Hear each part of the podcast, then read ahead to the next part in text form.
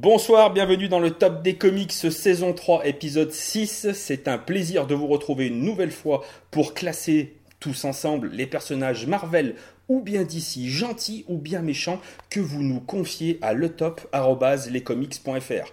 Pour m'accompagner ce soir, comme d'habitude, j'ai mon duo de comiques euh, et de reviewers de plus ou moins bon goût qui m'accompagnent. Ceux que l'on nomme dans l'intimité de lescomics.fr Wallis et Futuna, j'ai nommé Comics Grincheux et Dramoun. Bonsoir messieurs. Salut. Hello bitches.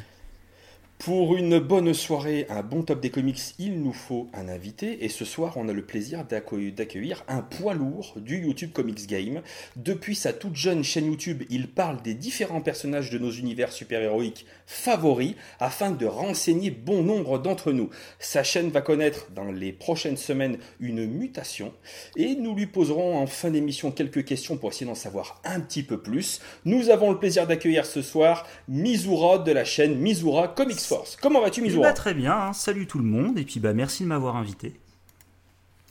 Eh bien, c'est un plaisir. Je t'avouerai que euh, c'était, moi, on m'a obligé, on m'a contraint. Ah, je sais bien.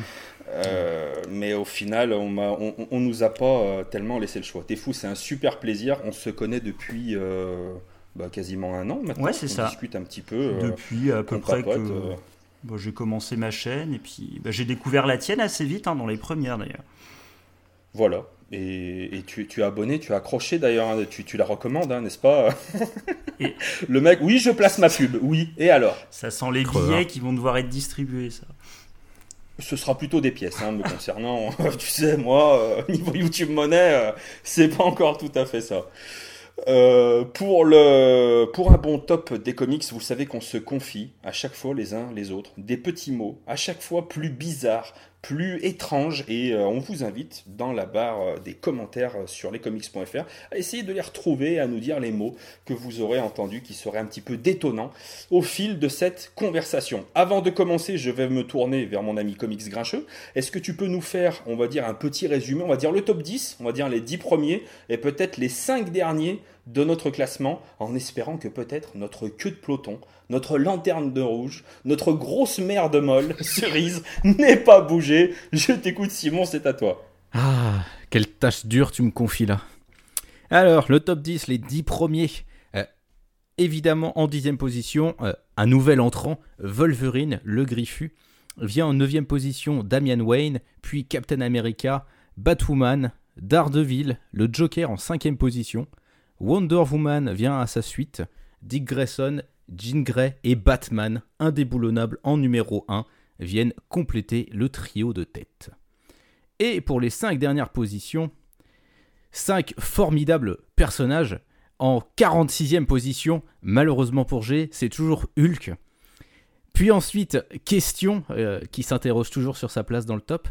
Puis vient Daken, l'infâme fils de Wolverine. Puis Amadeus Cho, l'infâme merde verte, puis oh Cerise, la queue de peloton que l'on aime tant. Ma grosse merde molle, ma cerise préférée, elle est toujours là, indéboulonnable. Tu sais que c'est plus dur à mon avis de faire tomber Cerise que Batman. Franchement, parce que quand même en termes de grosse merde, Cerise, euh, elle se porte là. Euh, eh bien, je pense qu'on peut déclarer ce top ouvert et je me tourne immédiatement vers Mizura. Est-ce que tu peux me donner un chiffre entre 1 et 20 qui va nous. Euh, Alors, on va dire 9. 9 Ou c'est un bon choix ou c'est pas un bon choix. Et c'est Laurent Marceau qui nous envoie un personnage qui n'est rien d'autre qu'un robot, puisqu'il nous envoie Ultron, qui a été créé par Roy Thomas et John Buscema. Sa première apparition est en 1968 dans Avengers 54. Voilà. Euh, qui a envie de se lancer sur ce personnage qui est Ultron? Mizura, tu veux y aller? Oh, bah Ultron, euh, pas forcément grand chose à dire euh, sur le personnage. Pour moi, ça reste un, méchant parmi d'autres et surtout euh, qui a pas forcément bien vieilli avec le temps. dans Annihilation Conquest, je trouvais que c'était quand même assez intéressant par Dan Abnett. Mais Ouais, globalement, c'est c'est un personnage qui me laisse euh, sans, sans, grande émotion. Et on va dire que les films n'ont pas rattrapé mes impressions des comics. Ah, c'est ce, magnifique film qui est Avengers 2, l'ère d'Ultron. L'air d'étron, comme je l'appelle. Oh là là. Bon, allez, c'est bon, je vais sauver le soldat Ultron tout de suite. Parce que je pense que Monsieur Grincheux, euh, il va, il va pas beaucoup m'aider. À moins que Dramoun, qu'est-ce que tu peux nous dire sur Ultron? Merci Dramoun. Donc, non, vas-y, Il n'y a, a, pas grand-chose parce que Ultron. en fait, moi, Ultron, j'avais jamais, pas lu de choses sur Ultron avant la sortie de, du film. Du coup, après avoir vu le film, je me suis forcément un peu euh, intéressé euh, au personnage parce que le film le fait quand même passer pour un méchant assez, euh, assez on va dire assez puissant, assez connu et assez charismatique. Et en fait, dans tout ce que j'ai pu lire après, les séries qui sont sorties après, qui, qui, enfin, pas forcément sorties après, mais qui ont été rééditées. Edge of Ultron, par exemple. bah, j'ai, pas, j'ai pas pris. En fait, j'ai pas le sentiment d'avoir été si marqué que ça dans le comics. Euh, et j'ai pas ou je me suis pas tourné vers les bons comics, mais j'ai pas lu de comics qui me l'a fait sortir comme un méchant aussi charismatique et aussi puissant que on a pu le faire euh, paraître dans le second film. Donc je reste un peu, je reste un peu sur ma fin. D'accord. Euh, bon, alors moi, pour ma part, euh, en toute honnêteté, bon, je ne suis pas non plus le plus grand fan d'Ultron euh, qui puisse exister. Néanmoins, c'est vrai que dans les Strange, Special Strange, je ne sais plus exactement, on arrivait quand même à le croiser assez souvent. Et c'était quand même un méchant assez emblématique voilà, des, Avengers. Moi, je l'aime beaucoup. J'aime beaucoup la relation qu'il a bah, vis-à-vis d'Hank Pym, hein, puisque c'est Hank Pym qui l'a créé via son propre schéma cérébral. D'ailleurs, si je dis pas de bêtises, euh, je crois qu'il y avait aussi un peu de Wonder Man à un moment donné, je sais plus. Et je crois que le premier, il a, je sais plus, enfin un truc comme ça. Oui, il y a du Wonder Man dedans. Ouais. Il y a un truc de Wonder Man. Euh, et il y avait euh, donc et donc c'est lui aussi qui a créé la, la, vision. Voilà. Donc forcément, enfin c'est quand même pas n'importe qui Ultron. Moi alors en toute honnêteté, le film Avengers 2, bah je pour moi ça va, c'est passé. Je dis pas que c'est le plus grand film Marvel ou même le plus grand film tout court que j'ai pu voir, mais j'avais passé un bon moment et je le revois encore avec euh, relativement assez de plaisir.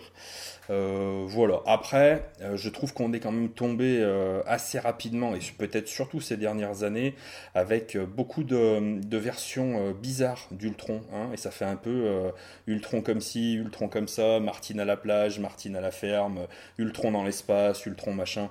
Et je, ouais, ça me, ça me, ça me plaît pas des masses. Tandis que quand je je le replace, on va dire, dans son contexte historique, le, voilà, 1968, hein, une espèce de machine, une intelligence artificielle euh, euh, qui essaye de dominer le monde, ah, ça a de la gueule quand même. Moi, c'est euh, un personnage, on va dire, pour lequel j'ai beaucoup d'empathie. À toi, mon grincheux. bah, je te rejoins en fait. Je pense que c'est un personnage qui était plus intéressant dans les premières histoires dans lesquelles il a apparu donc les, les, anciennes histoires en fait. Je pense qu'aujourd'hui il a vraiment, je pense que les auteurs savent plus trop comment l'utiliser. Euh, le truc le plus récent, au final, c'est la fusion entre Ultron et euh, Hank Pym, euh, que Jerry Duggan a mis en place dans ses Uncanny Avengers. C'était une idée qui est... Ouais, c'était une idée intéressante sur le papier, mais c'était assez foiré dans l'exécution. Et je trouve qu'aujourd'hui, bah, du coup, Ultron, c'est un peu, c'est un peu la, c'est un peu la fête à, à la saucisse, quoi. On fait un peu n'importe quoi avec lui. Euh, alors que comme tu le dis, je trouve qu'il a quand même un postulat d'origine qui est assez intéressant avec euh, Hank Pym. Euh, c'est assez intéressant vis-à-vis de la personnalité de Hank Pym, vis-à-vis de pas mal de choses. Mais ouais, c'est un méchant qui aujourd'hui a plus autant d'envergure qu'il en avait avant. Donc toi tu dis Hank Pym Ouais, je dis Hank Pym, parce que je dis ce que je veux. Et Legacy Et je t'emmerde. Allez, et le premier tacle aura été à la gorge de ma part à la troisième minute de jeu, c'est magnifique. la prochaine fois que tu prononces mal un nom, je te déglingue. Oh, depuis tout à l'heure, là, ça fait 10 minutes qu'on a commencé, j'écorche tous mes mots. Je sais pas, j'ai pas bu une goutte d'alcool. J'ai bien dormi, je fais une petite sieste, tu vois, mais je me sens pas bien. J'ai pas bu. Je, sais pas. C'est parce qu'on t'a pas, pas, encore assez insulté pour ça. Peut-être, mais, euh, mais ça va, on va rester comme ça, c'est bien, ne m'insulte pas. Mon cher Mizura, tu nous le classes combien, euh, ce gentil euh, petit robot Oh là là Alors. Oh, ça pue. ça avec oh là là, ça pue. Franchement, euh, pas très haut. Bah, surtout, comme vous disiez, hein, c'était un petit peu avant une sorte de créature de Frankenstein robotique qui est vite devenu un jouet Power Rangers auquel. qui va se distinguer uniquement par son apparence, donc il apporte pas grand chose. Je le mettrais 44e. Ouais. Quand même devant Hulk. Hein. Ah, c'est quand même ma référence. Dramoun, tu nous le mets où? Et si tu réponds dans le cul, ça va toujours pas me plaire. 44e. 44e. 44e après euh, Hulk rouge. Euh, moi je le, mais moi je le classe pas. J'ai pas, j'ai pas lu assez de choses pour vraiment pouvoir faire un retour dessus quoi. D'accord. Mon cher Grincheux. Eh ben, je réfléchis, je réfléchis, et je pense que je vais le placer 39e, euh, non, 40e, pardon, juste derrière Diablo. 40e derrière Diablo. Ouais. Ah, il est quand même devant. Euh, ouais, ouais, ouais, ça me va. Allez, je te suis. 40e. Ça me va bien. Mais il finit 41e. Du coup, il finit derrière le fléau et devant Black Canary. Alors, mon cher Simon, à toi. Oh là là. Euh, le numéro 6 le numéro 6. Euh, et donc, c'est les comics de Fred, mon poteau, les comics de Fred, allez voir sa chaîne YouTube, c'est très bien, qui nous envoie l'épouvantail Jonathan Crane. Est-ce que je l'ai bien prononcé? J'espère. Créé par Bill Finger et Bob Kane, sa première apparition est dans World's Finest Comics 3 en 1941. C'est le psychologue euh, qui utilise tout un tas de drogues euh, et la psychologie pour exploiter les peurs et les phobies de ses ennemis. Euh, voilà. Est-ce que je me suis laissé dire, mon cher Mizura, que tu étais un petit peu plus d'ici que Marvel Oui, même plus indé. Alors, alors l'épouvantail. Oui, mais là, si on va classer Marvel et DC. L'année prochaine, on s'invitera fera. Et là, tu nous fais pas chier. bah, L'épouvantail, il fait partie de euh, toute cette ribambelle de méchants assez iconiques dans l'univers Batman, mais euh, qui ont l'avantage et le défaut à la fois d'être relativement indissociables de lui. C'est-à-dire qu'ils brillent à travers euh, leurs relations ou leurs liens, soit avec les autres méchants de Batman, soit le plus souvent directement avec Batman lui-même. J'ai pas lu énormément de choses le concernant directement, mais j'étais assez surpris de voir euh, certains faits à côté de lui. Aujourd'hui, je trouve que c'est un personnage euh, assez marrant, dans le sens où, euh, à côté de son côté bah, psychopathe, manipulateur, et a joué vachement sur la, la suggestion lorsqu'il souhaite faire peur aux gens, c'est un personnage qui a un côté très ridicule. Déjà dans son apparence, et puis dans dans son espèce, euh, je sais même plus comment il appelle ça, mais il y a vraiment un nom. Il a son propre art martial en fait, et euh, ça contraste totalement avec ce qu'on a l'habitude de voir. Ce que j'aime bien en fait euh, chez l'épouvantail aussi, c'est tout ce qui a trait avec sa jeunesse. Alors les jeunesses difficiles chez DC, c'est un petit peu quelque chose de très courant, on va dire. Mais euh, je vais dire que je l'affectionne beaucoup, mais pas plus que euh, d'autres méchants comme euh, le pingouin ou d'autres méchants iconiques de, Batman. Quoi. en fait, l'épouvantail, c'est assez spécial parce que je pense que c'est un, des méchants de DC qui a énormément de potentiel parce qu'on peut avoir complètement un discours sur tout ce qui est euh, psychologie, tout ce qui est folie, etc., euh, que, que, je peux trouver vraiment très très intéressant. J'ai trouvé qu'il euh, a été assez bien utilisé par, par Nolan pour le coup dans, dans ses films, alors que je m'attendais pas du tout à ce qu'on qu'il fasse quelque chose du, du, perso. mais en termes de comics, en fait, il est il est peut-être pas utilisé de manière assez variée que ça, en fait on retombe tout le temps un peu sur, euh, comme disait Mizora, on, tourne souvent autour de son, enfance assez difficile, etc., le rapport à, ses parents et tout. Et euh, du coup, euh, j'ai moi j'ai le sentiment qu'on pourrait faire beaucoup beaucoup de choses avec lui et vachement vachement apporter un discours encore plus dans la psychologie que dans la folie parce qu'au final quand des fois le discours tourne trop autour de la folie, des fois j'ai le sentiment d'avoir un discours qui est quasiment copié à certains speeches qu'on peut avoir pour le Joker. Donc du coup, je trouve que ça perd, ça perd de l'impact et ça perd de l'intérêt. Alors que si on avait peut-être un discours plus sur la psychologie du, bah, du fait d'être d'être un vilain, d'être un tueur, etc. on pourrait vraiment un peu réorienter le personnage vers une, vers une nouvelle une nouvelle vision. En tout cas, moi, j'aimerais bien, j'aimerais bien que ça se tourne plutôt, plutôt vers ça, parce que pour moi, c'est quand même un personnage qui a quand même pas mal, qui a pas mal de, de potentiel, quoi. Grincheux.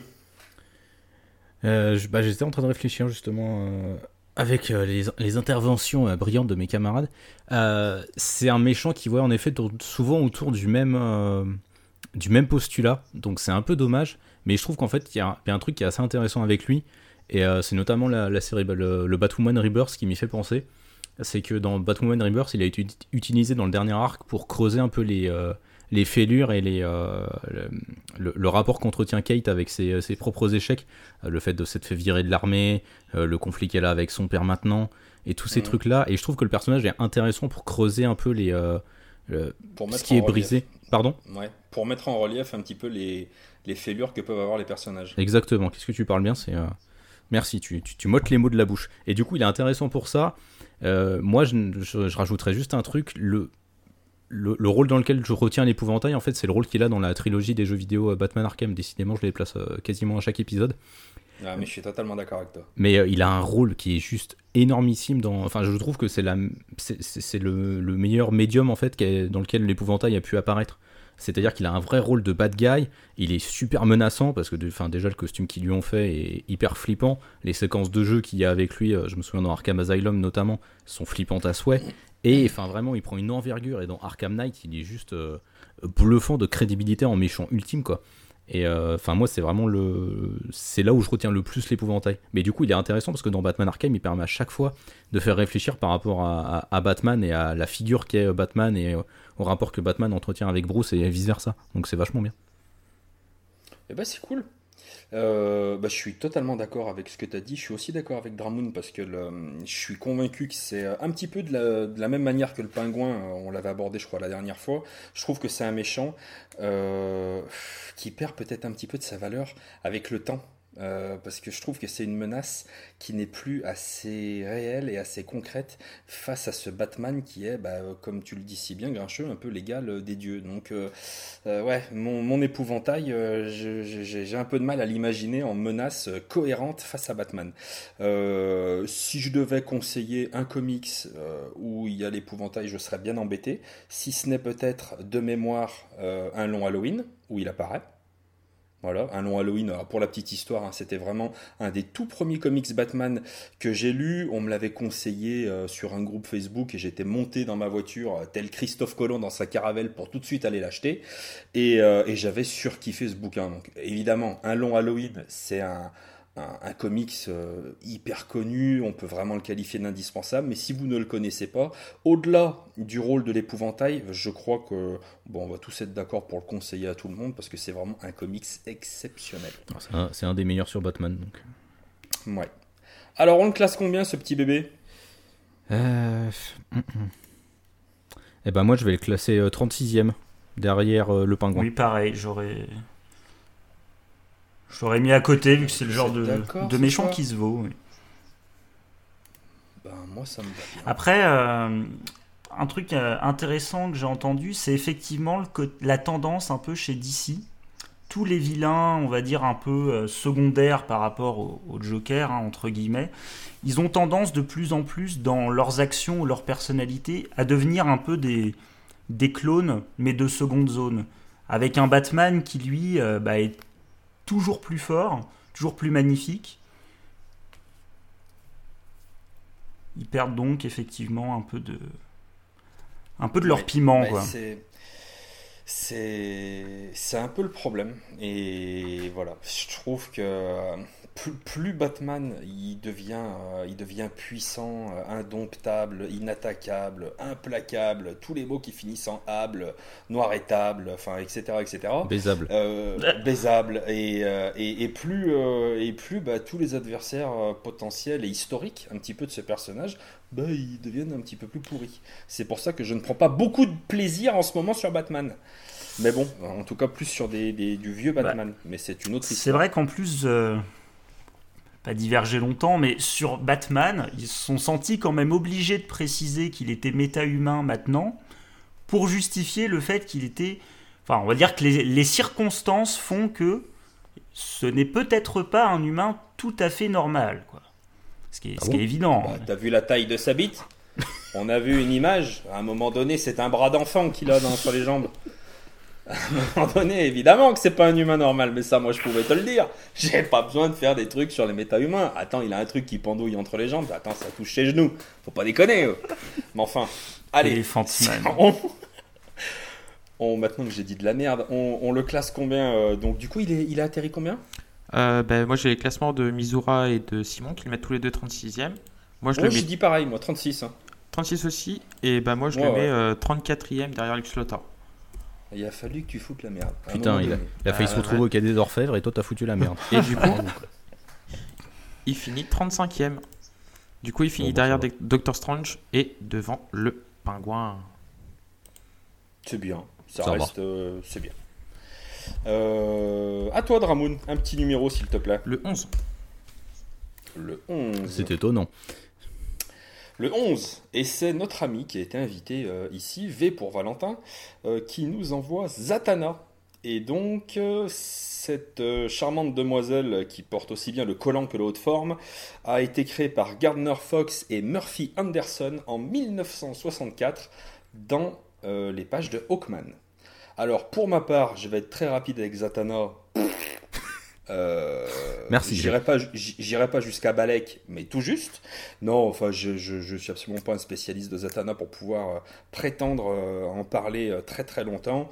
Elle est sympa, elle est tout ce que tu veux, mais je suis certain que Comics Grincheux, à qui je donne la parole immédiatement, va me faire rêver en parlant de Zatanna. je vais te faire rêver tout de suite l'autre. Comment il vend, comment il jette, des fleurs aux gens? Non mais sérieux. C'est honteux. Ah, tu m'as super bien vendu Green Arrow, j'en ai fait une vidéo. Ouais. Tu m'as super bien vendu euh, Thor, Jane Foster et je suis en train de kiffer. J'ai toute confiance en toi. tu es fou, tu es fou. À part quand tu me parles de Grant Morrison. Voilà, là, je dois dire, euh, là, tu, tu, fais de la merde un peu. Mais bon, c'est une autre histoire, nous en parlerons prochainement. Bah, bah, bah. Vas-y à toi. Euh, Zatanna, du coup, bah, c'est un personnage que j'apprécie beaucoup. déjà parce que j'aime bien la magie, donc forcément, ça me fait un peu kiffer. Euh, c'est un personnage qui est assez cool. Moi, ce qui me fait, déjà marrer dedans, c'est euh, son, sa manière de lancer des sorts.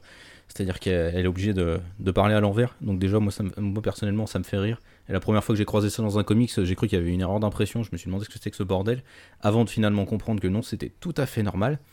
Euh, voilà. Alors, l'un des défauts, on va dire, de Zatanna, c'est que je trouve que les scénaristes ne savent pas du tout la mettre en valeur. Il y en a très très peu en tout cas. Je crois pas qu'elle ait déjà eu une série régulière sur elle. Je crois qu'elle agit souvent en personnage. Euh, si elle en a une. Ah mais oui, je suis con. En plus, je l'avais dit la dernière fois. C'est Paul Dini qui l'a écrit. Putain. Oh la brutie. Bref. Euh, du coup, je retire ce que je viens de dire. C'était de la merde. Non, non, on garde. tu comprends au montage dans la hein. ah, merci. Putain, je suis con. Moi, Zatanna, là où j'ai appris à vraiment l'apprécier, c'était notamment dans un récit comme Identity Crisis, où elle a un rôle assez central, et on découvre qu'elle a finalement une personnalité beaucoup plus euh, ambivalente que ce qu'on pourrait penser. On pourrait penser que c'est vraiment une gentille euh, qui veut faire un peu plaisir à tout le monde, euh, qui fait pas trop de vagues, et en fait, non, pas tant que ça. C'est quelqu'un d'un peu plus trouble que ça. Grant Morrison le met assez bien en valeur dans la mini-série Seven Soldiers. Voilà, mon point Grant Morrison est fait, c'est bon, je peux aller me coucher maintenant. je vais bouffer un croque-monsieur avant, mais je vais aller me coucher juste après.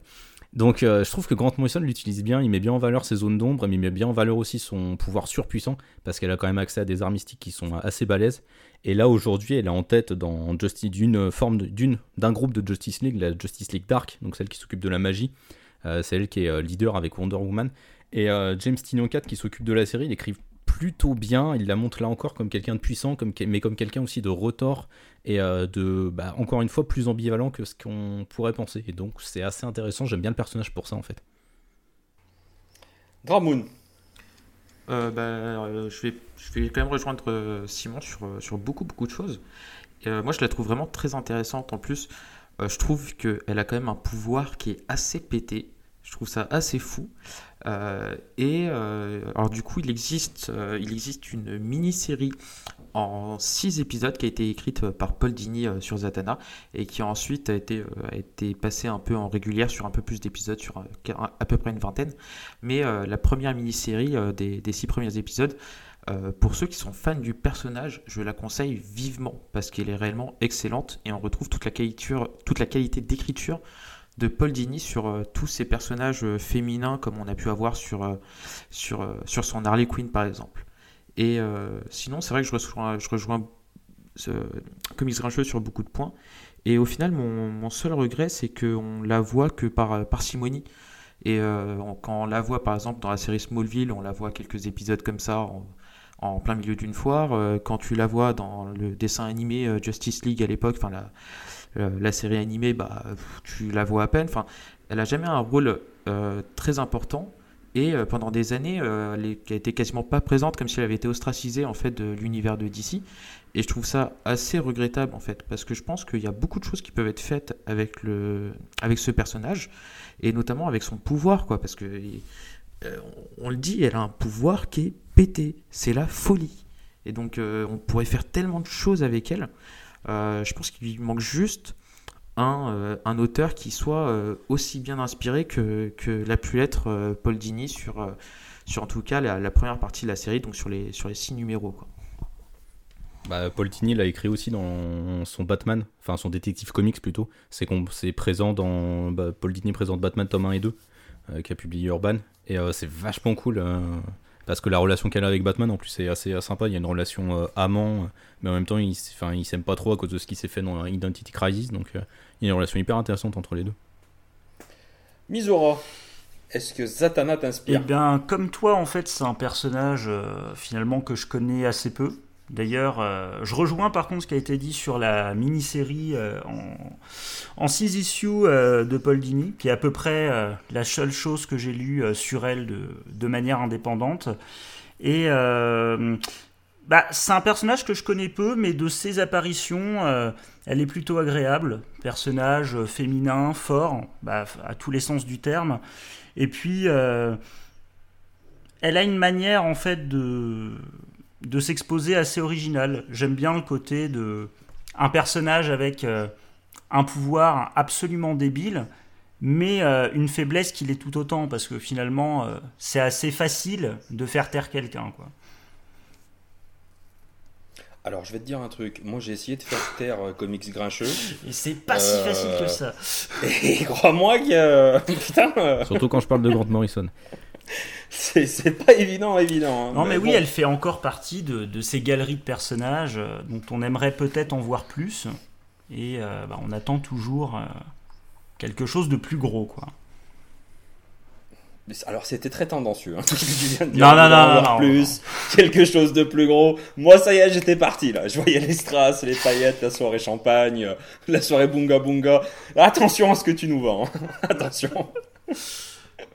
Bon alors, tu nous la classes combien cette charmante magicienne? Moi, je la classe pas, je connais pas assez le personnage.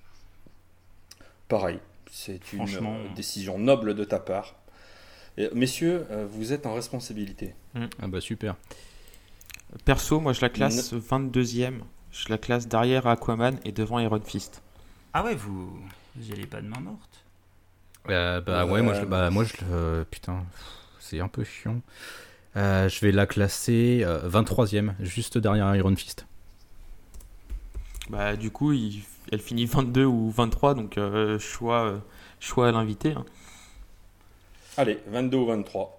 Ah, on va dire 22 parce que.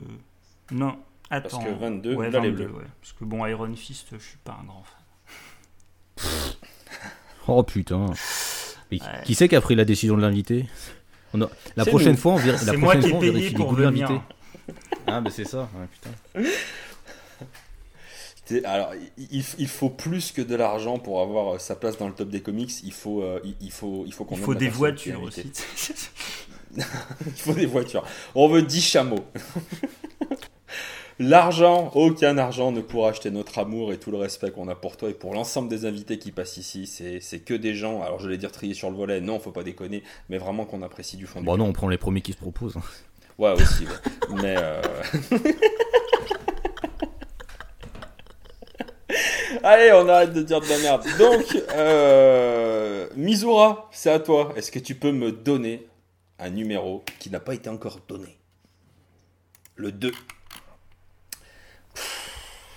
Tu sais quoi, comme dirait un collègue de travail, franchement, je te respecte, t'as vu? Franchement, t'assures trop. Alors, c'est Michael Tapi euh, qui nous envoie un personnage. Euh, mon dieu, mais c'est le, c'est du, c'est du top 5 immédiatement. C'est le docteur. Oh, oh là là.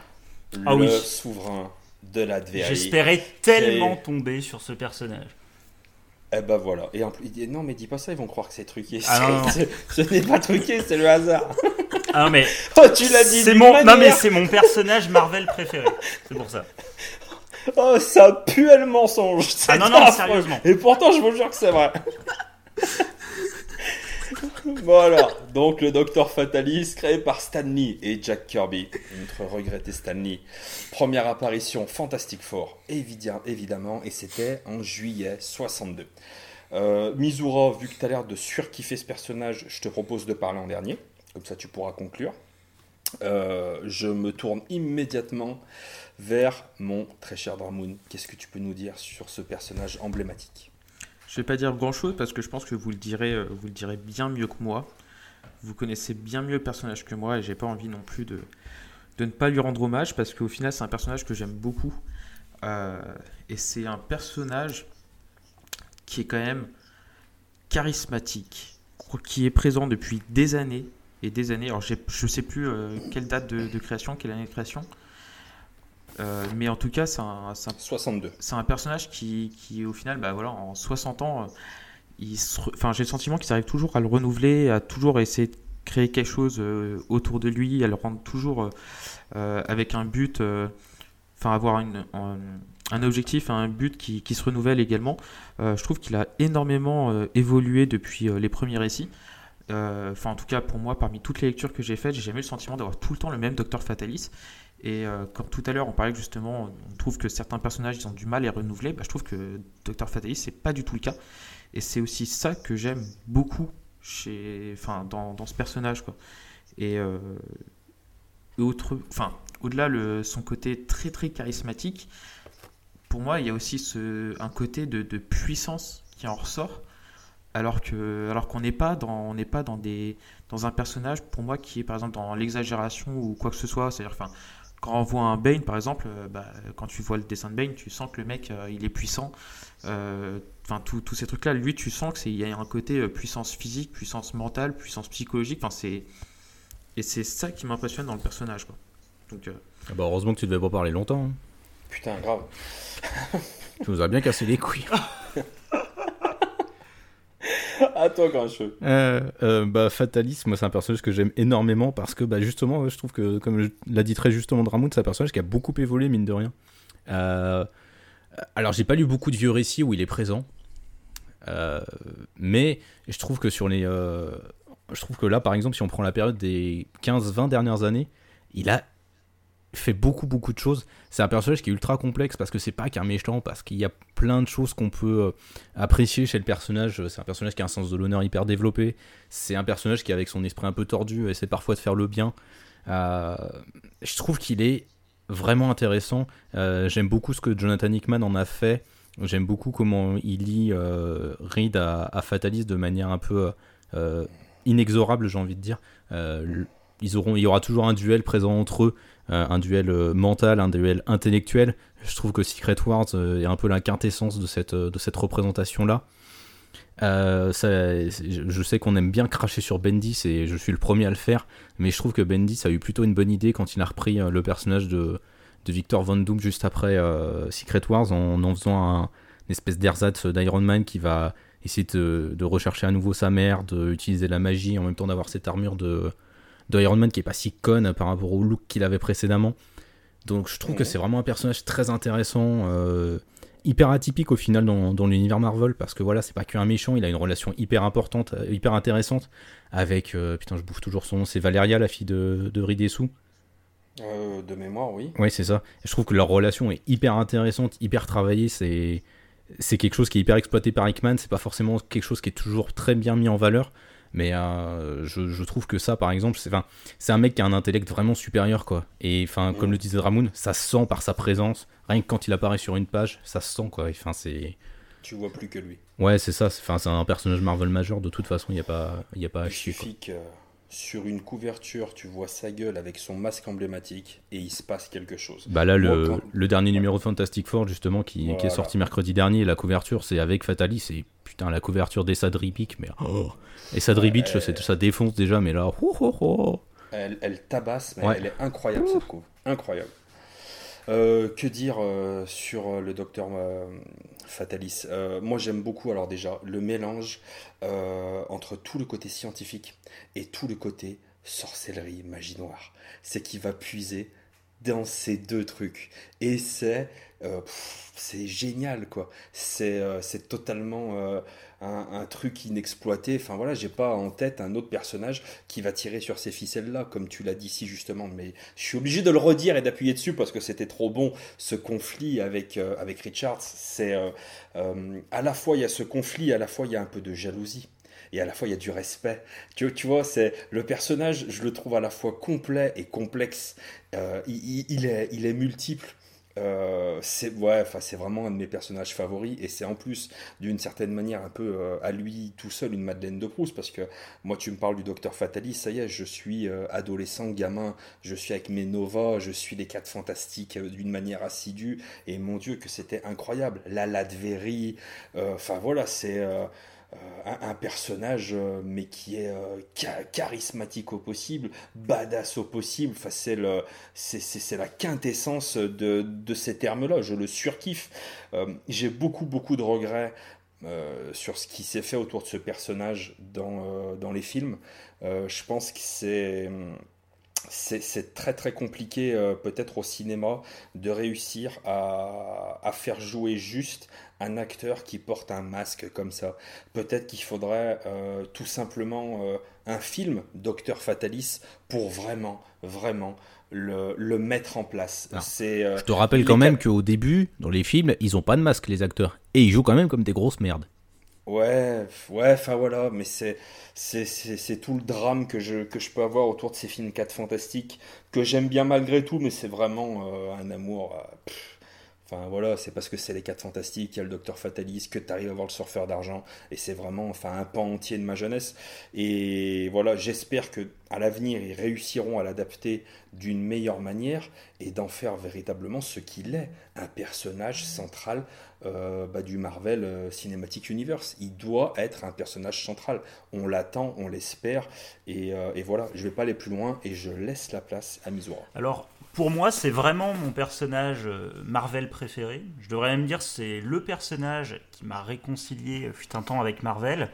Clairement, Docteur Fatalis, quand on le voit, c'est le personnage, on sait qu'il peut absolument tout faire. Dans ses pouvoirs, déjà, il est très polyvalent.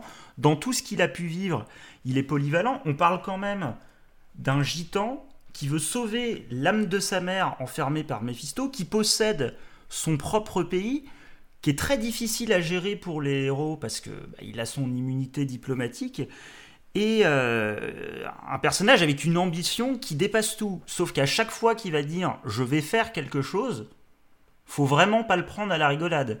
On est loin du genre de personnage qui va dire je vais tout casser, il va tout casser, il va se faire battre de manière ridicule. Fatalis, c'est quelqu'un qui réussit euh, Enfin, finalement, en fonction du contexte, je pense qu'il a à peu près réussi à tout faire, aussi bien à convaincre les lecteurs qu'à être développé de différentes manières dans, les histoires. On peut passer de quelque chose d'intimiste à des, conflits cosmiques où il va détruire Thanos euh, en, une fraction de seconde, hein, ce qui a vraiment été fait d'ailleurs. Et euh, c'est un personnage, comme euh, vous l'avez souligné, on, sent vraiment son intelligence. C'est vraiment à un niveau batmanesque. Et puis, euh, on peut pas le résumer en fait. Je dirais pas que c'est un méchant à proprement parler, parce que s'il y a bien quelque chose pour moi qui le distingue des autres personnages, c'est oui, certes, des fois c'est un anti-héros, blablabla, mais surtout, c'est le seul personnage qui arrive à être un anti-héros et un méchant en même temps. Parce que ça dépend de quel point de vue on se place. Parce que euh, quand on voit en fait effectivement sa relation complexe avec Reed Richards, toute la haine aussi qui lui porte, la jalousie, et à côté de ça, euh, de tous ces conflits intérieurs, même ces frustrations, il arrive, même euh, alors même qu'il a usurpé le pouvoir dans son propre pays, il fait tout pour que le peuple, en fait, ait la meilleure vie du monde. Et dans les faits, son peuple, en fait, a la meilleure vie de tous les peuples, alors que c'est juste un, un tyran, en fait, partagé euh, entre ses démons, ses ambitions et, euh, et quelque part une certaine bonté, euh, plutôt comme, comme avait dit Dramoun, un, code d'honneur, en fait, qui, suivra quoi qu'il arrive, quoi. Donc c'est... Ouais, c'est vraiment un personnage top tier pour moi Effectivement, bon, dans les films, on n'a pas pu, euh, pas pu voir grand chose de lui. Hein. Finalement, c'est pas vraiment lui qu'on a vu. Et euh, comme tu le disais, Jay, je pense que le seul moyen d'incarner un personnage aussi euh, vaste et complexe, c'est de faire un film sur lui, de, de, le voir en fait, de pas savoir forcément d'où il vient, avec plein de choses, faire plein de choses, et on se dit putain, c'est qui ce type, qu'est-ce qu'il fait, comment il peut faire ça, d'où il sait tout ça, qu'est-ce qu'il a traversé pour en arriver là. Et à partir de là, creuser. Euh, creuser. Mais clairement, euh, je suis un, fan absolu de, Victor Von Doom. C'est difficile de faire mieux. Magnifique. Dramoun, tu nous le classes ben, Moi, j'étais en train de réfléchir à ça et c'est vraiment difficile quand je vois le top. Mais allez, pour moi, il sera, il sera cinquième derrière Wonder Woman et devant le Joker. Ouh, ah oui.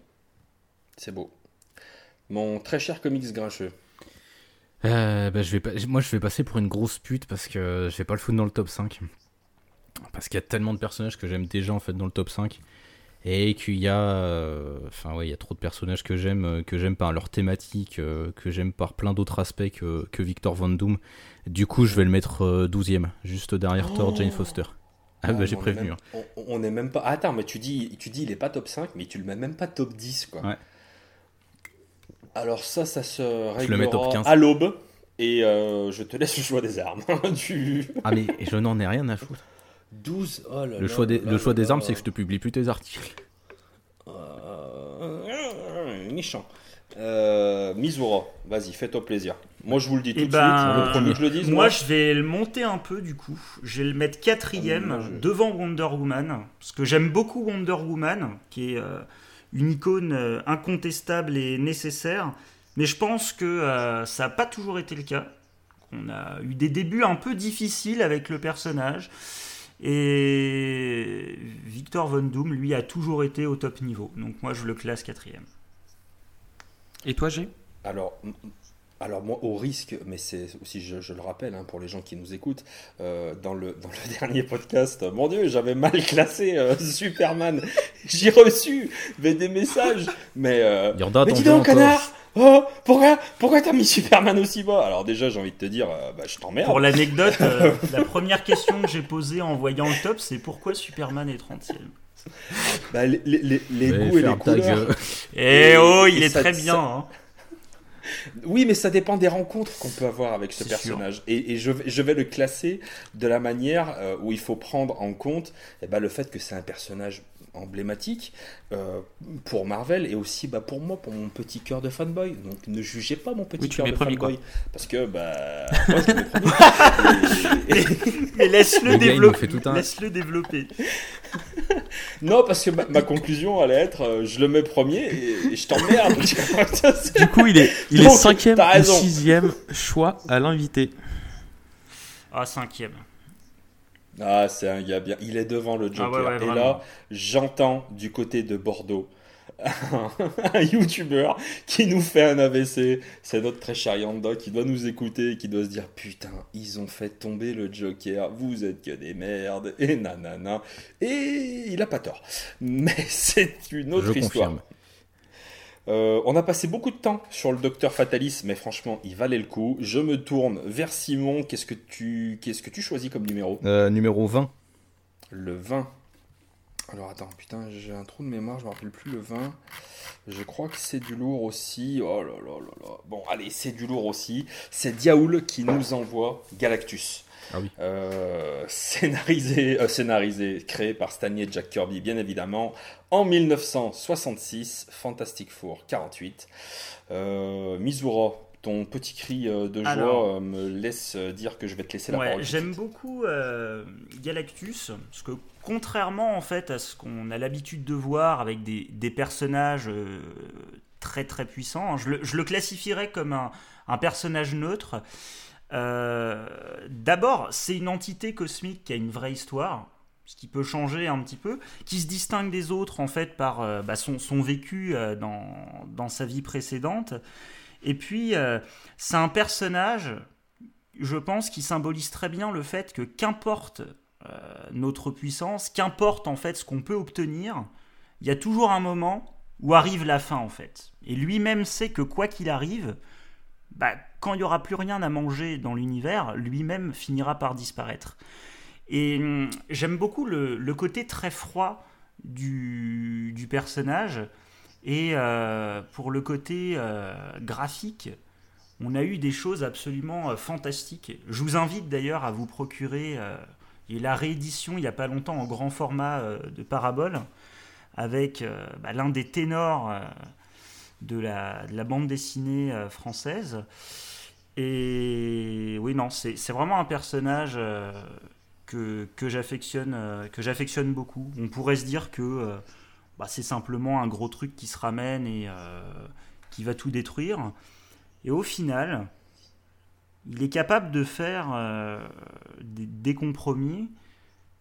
Je sais pas, il a, il a quelque chose moi je trouve vraiment d'impressionnant et contrairement à pas mal mm. de gens, je pense que euh, son look n'a pas vieilli.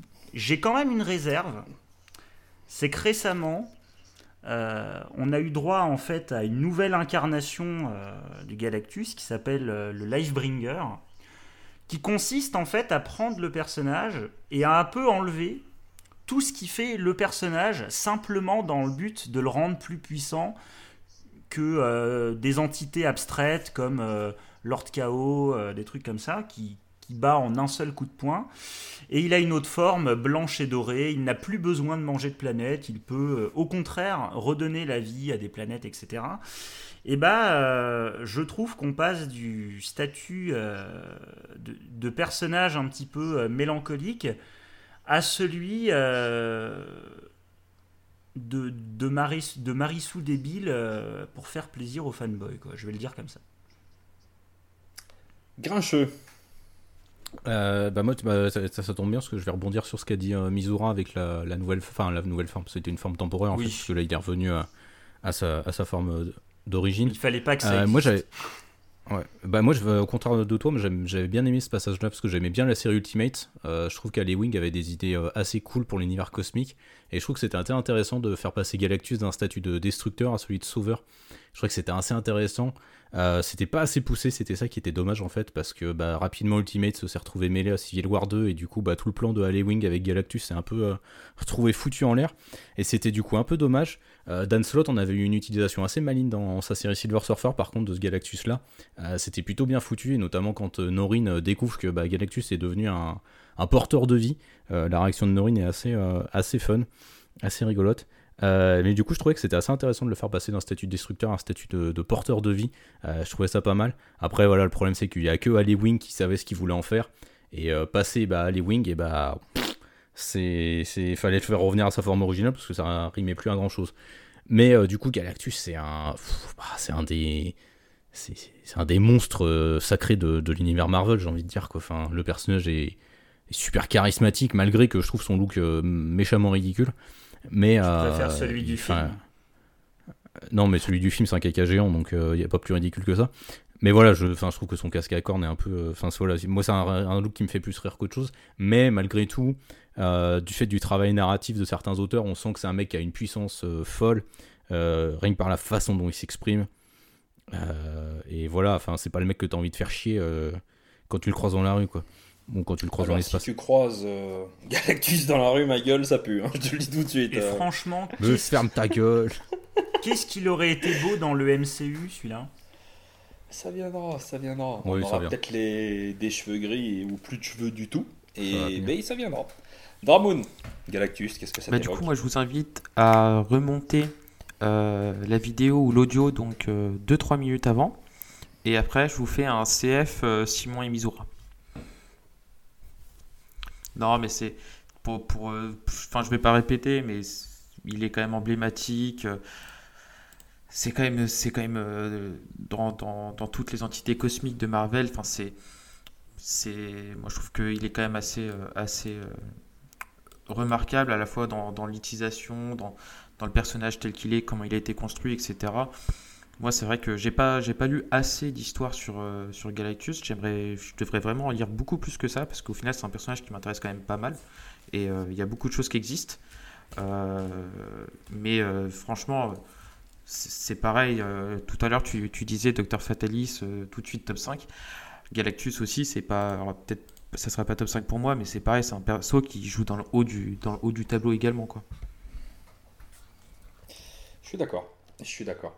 Euh, qu'est-ce que je peux vous dire sur Galactus? C'est une, c'est un peu comme si c'était la puissance absolue, voilà, implacable, ni bonne ni mauvaise. Il doit survivre. Il est là peut-être pour réguler un peu, voilà. Il prend des mondes et voilà. Et euh, pendant que vous parliez, je me suis tourné vers ma bibliothèque et j'ai repris un vieux, euh, un vieux récit qui m'avait beaucoup beaucoup marqué. C'était la euh, Galactus Super Vilain classique 1 en mai 83 par Stanley et Jack Kirby. Et en fait, il concluait de cette manière-là le comics où c'est Galactus qui parle. Je n'ai point de haine envers les vivants. Si je détruis les planètes, c'est que ma survie est à ce prix. Et pourquoi dois-je survivre?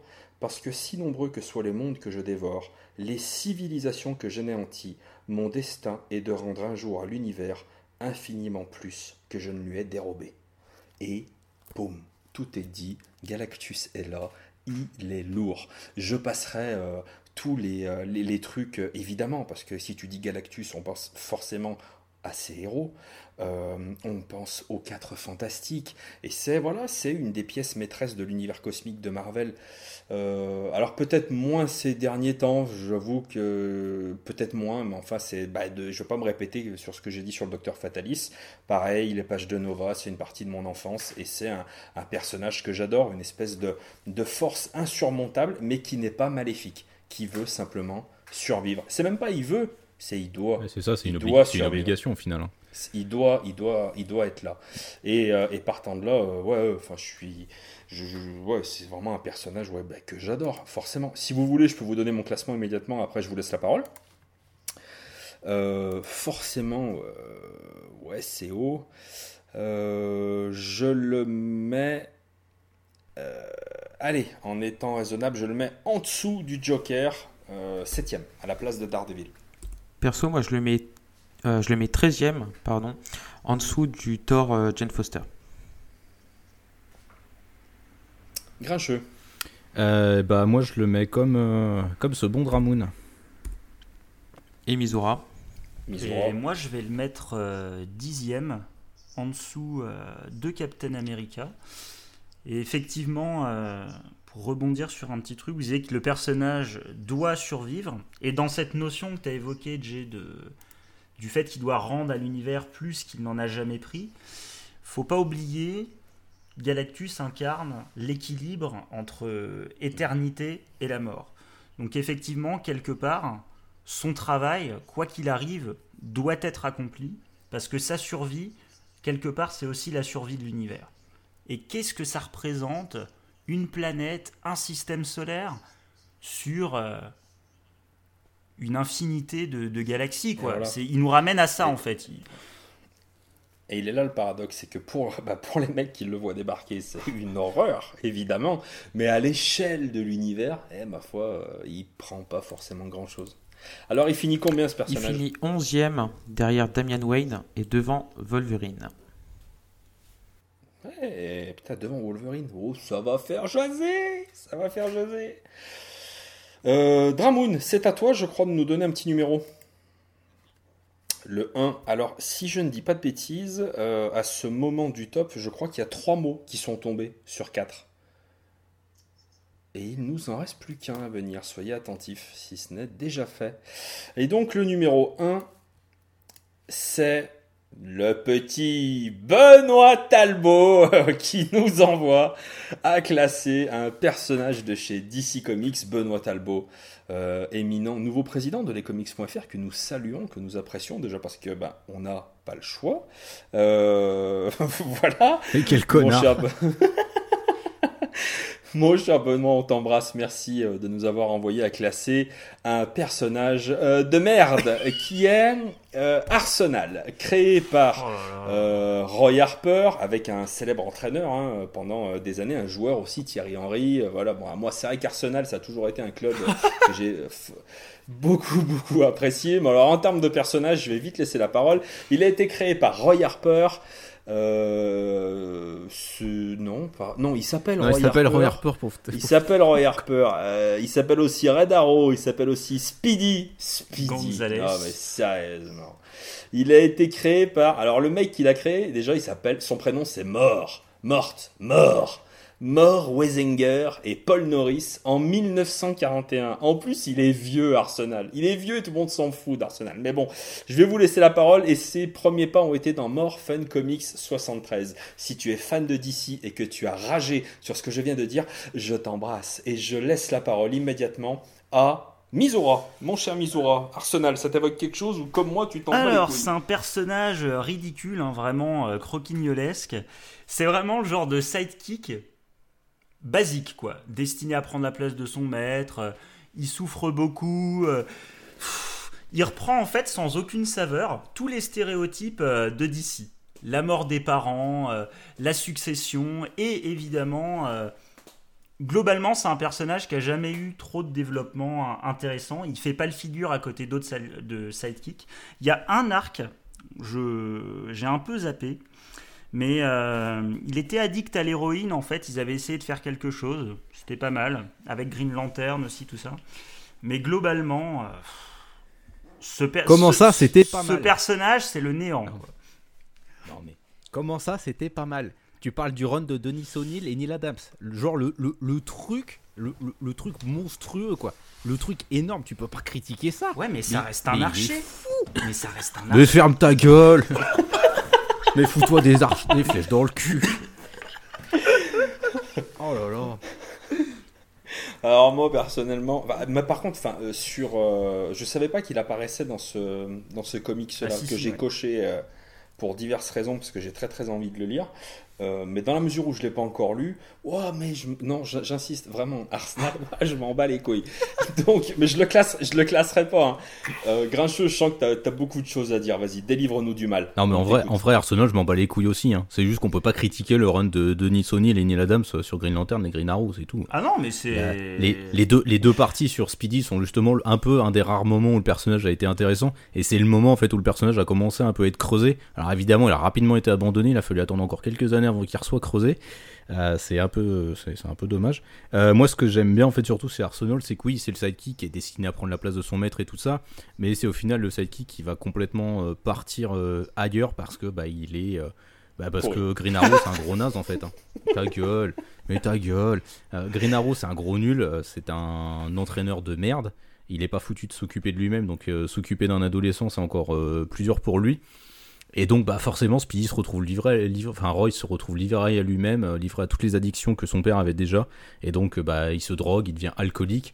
Et au final, le seul truc qui euh, bah, le fait tenir aujourd'hui, c'est son amitié avec Jason Todd, qui est lui aussi un personnage complètement fracassé par la vie. Et du coup, je trouve que c'est ça qui est intéressant chez eux. J'aime bien la, série qui avait été faite, Redwood, Arsenal, de, Scott Lobdell. C'était un vrai buddy movie en comics, une vraie histoire d'amitié. Et du coup, c'était, euh, moi, je trouve que c'était bien. Donc euh, voilà, j'ai me dit de me taire parce qu'il aime pas Arsenal, donc euh, je non, lui non, dis. absolument pas. Hein, va te je, pas te taire. Je te dis, va te faire foutre. Hein. Ce geste-là, ce n'était pas tais-toi. Ah. C'était pas ça. C'était je m'en branle. Ah, c'était tu t'en branles. eh ben, je vais, je vais continuer alors. Du coup, la relation entre Jason et, Jason et Roy est vachement intéressante. Je trouve c'est pas une des relations les plus intéressantes de l'univers d'ici, loin de là. Mais elle a au moins le mérite de mettre ensemble deux personnages fracassés qui essaient de survivre tant bien que mal avec au final des super-héros qui, bah, qui, les, qui les foutent un peu euh, sur le bord de la route, quoi. Et du coup, je trouve que pour ça, c'est. Euh, moi, c'est un personnage que j'affectionne. Je, le kiffe pas non plus. Je m'en. Enfin, je le vois pas, je m'en fous, quoi. Mais euh, c'est un personnage qui est plutôt, qui est plutôt sympathique, je trouve. Puis j'aime bien les archers, donc j'emmerde Mizora. Oh Dramoun eh ben, moi, en fait, moi, je rejoins, je rejoins Simon sur, sur beaucoup, beaucoup de points, justement, et sur, sur, en fait, sur les mêmes points évoqués.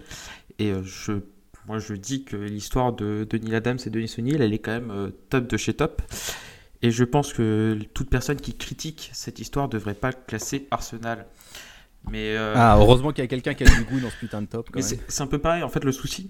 Je pense que c'est peut-être la manière dont, Arsenal a été amené, c'est qu'on l'amène en fait encore comme un sidekick, etc. Et c'est peut-être aussi qu'à force, c'est aussi pour ça qu'il perd de l'impact, parce que le personnage peut être assez intéressant, notamment bah, quand, comme, dit Simon, quand par exemple on le, voit avec, euh, Redwood, etc. Mais euh, en fait, c'est qu'on garde cette image de sidekick euh, et qu'il faudrait, en fait, il n'aurait pas fallu qu'il soit amené de cette manière-là, je pense, pour essayer de le, rendre plus intéressant. Parce que sinon, il rentre complètement dans la même case que tous les autres, il sera comparé de la même manière à Nightwing, Jason Todd, etc., à Wally West, etc. Enfin, à tout cela et forcément il fait moins le poids face à eux entre guillemets donc pour moi il a juste été amené de la mauvaise manière pour qu'il puisse vraiment devenir intéressant et qu'il puisse vraiment être développé. Bah après, de toute façon, enfin, juste pour revenir au plan historique, de toute façon, il fait partie de cette période où bah, tous les sidekicks sont copiés-collés les uns sur les autres, hein, de toute façon. Donc après, lui... après, défoncer le personnage pour ça, je suis pas sûr que ce soit légitime, il faut replacer ça dans le cadre historique. Euh, à l'époque, il y a plein de, de, trucs différents chez DC Comics. Euh, et ça se vendait bien le concept du sidekick. Voilà, c'est ça. Enfin, c'est un truc qui se vend bien, c'est un truc pour les gamins. Enfin voilà, c'est dans l'époque historique aussi du truc. Enfin, faut ramener ça au contexte historique. Vraiment, c'est juste que moi, j'ai pas de.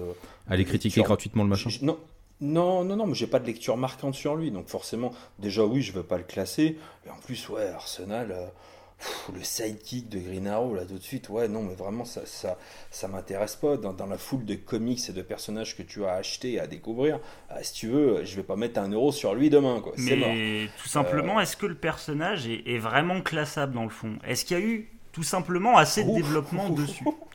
Alors écoute, on a classé Cerise, donc tous les personnages sont classables. Ouais. Du moment où tu classes Cerise, tu sais que ouais, c'est le maître Non mais parce qu'effectivement, moi, euh, je vous le cache pas, je le mettrais dans les derniers, mais c'est même pas parce que... Euh, c'est parce que à part une histoire, le personnage a rien eu. Donc tu peux même pas spécialement. Euh, Après tu le vois quand même dans, tu vois quand même dans les Titans, enfin les choses comme ça quoi. Tu, tu prends. Tu... Ouais mais tu vois quand, quand je vois les noms du classement, même des personnages qui sont pas très bien classés ont eu beaucoup plus de, développement ou, d'impact en fait dans, leur univers. Donc ah, je ne peux pas bien classer ce personnage. Je dis pas le contraire, mais après. Oui, euh, mais Hulk rouge et Daken, c'est des. Après, moi, enfin moi, je vois, par exemple, pour mon perso, euh, à suivre, à suivre les Titans depuis plusieurs années, euh, c'est un personnage que j'ai beaucoup vu, quoi. Contrairement, par exemple, comme on disait, aujourd'hui, le pingouin qui est quasiment plus exploité et qu'on voit plus depuis pas mal d'années, par exemple. C'est. Sauf dans les jeux vidéo. Donc du coup, enfin, c'est en soi, c'est il souffre pas, enfin, il, souffre, pardon, entre guillemets, du fait de qu'il soit pas édité. Euh, il n'est pas édité en France à part dans les récits, euh, dans les récits complets, c'est tout. Mais euh, il y a quand même pas mal d'histoires qui existent où il est dedans. Il n'est pas forcément, il n'est pas, comme on disait, il n'a pas le, assez d'envergure pour être personnage principal, mais il reste quand même, mais, il reste quand même présent dans les histoires depuis. Bon, tu nous le classes combien ben, Moi, je le classe. Moi, je le classe 42 euh, derrière Darkseid et devant euh, Booster Gold. Eh bah, bah, pareil pour moi, 42. Ah, franchement, je suis désolé, mais juste pour l'impact de personnage, euh, moi je le mets 53. Toi, tu le mets derrière Daken bien, quand même. Non, non, bah, juste devant. Ah, non, juste devant Daken. Attends, eh, les gars, oh, il le met derrière. Non, ouais, même 52, 52, euh, 52 en fait, euh, à la place de question. Bah, il, il le met derrière. Il finit 46. Donc, du coup, il finit euh, derrière Ultron et devant Black Canary. Allez, Mizura, un petit numéro s'il te plaît. 7. Le 7. Et donc, le 7, c'est Fredo18 et Benjamin Thor qui nous demandent de classer Mister Miracle, créé par Jack Kirby. Putain, mais il a tout créé ce mec. Hein. Mister, euh, première apparition dans Mister Miracle 1 en avril 71. Euh, qui a envie de prendre la main sur Mister Miracle? ah, Moi, je veux bien en parler un petit peu. Euh, c'est un personnage, je suis pas trop dans, les, dans les grosses intrigues cosmique côté d'ici, même si j'aime bien justement euh, tout ce qui a été développé euh, par Jack Kirby. On, peut presque dire qu'il a tout construit tout seul pour le coup. Euh, Mister Miracle, c'est le personnage qui paraît à la fois ridicule, mais dans le bon sens du terme, drôle, et qui porte en même temps un poids absolument immense sur les épaules. personnage qui a des enjeux que nul autre ne peut avoir. Et euh, c'est totalement subjectif, mais je déconne pas. J'ai une collection euh, de covers de ce personnage. Parce que, bah, comme vous le savez ou pas, c'est un roi de l'évasion, un peu inspiré d'Houdini, tout ça. Ce qui fait qu'on a droit à une variété, euh, une inventivité dans les covers qu'on trouve absolument nulle part. Et rien que pour ça, ça n'a absolument rien à voir avec ce qu'on peut lire sur lui, mais le personnage ne peut être que génial. On l'a vu aussi euh, justement dans, dans, des comics où ils ont un, peu exploité euh, le côté, le côté comique que pouvait avoir le personnage. Comics parfois tristement célèbres, mais que moi j'affectionne avec humour. Hein, donc, euh, je l'avais évoqué euh, tout à l'heure, mais la fameuse entreprise euh, de Darkseid qui se met en fait à faire du porno, qu'utilise Superman et la femme, la femme de Mister Miracle. Pour ça, c'est quand même assez génial, quoi. Et il me semble, je sais pas si c'est celle-là, mais sur la cover, il est emmené en fait euh, par des clochards totalement attachés pendant euh, que Big Barda et Superman s'embrassent devant lui et ils regardent étonnés. Quoi. C'est, totalement du délire. Et euh, ouais, c'est un personnage que, que j'affectionne aussi pour ces deux facettes-là. D'accord. Grincheux. alors Mister Miracle, en tout... bah, je vais parler que de Scott hein, parce que c'est l'incarnation que je, que je maîtrise la mieux. Euh, c'est un personnage que j'aime beaucoup parce qu'il porte une vraie détresse en lui. Euh, son, sa maîtrise de l'escapologie en fait est liée à son histoire. Euh, pour rappel, c'est, il a été envoyé de force.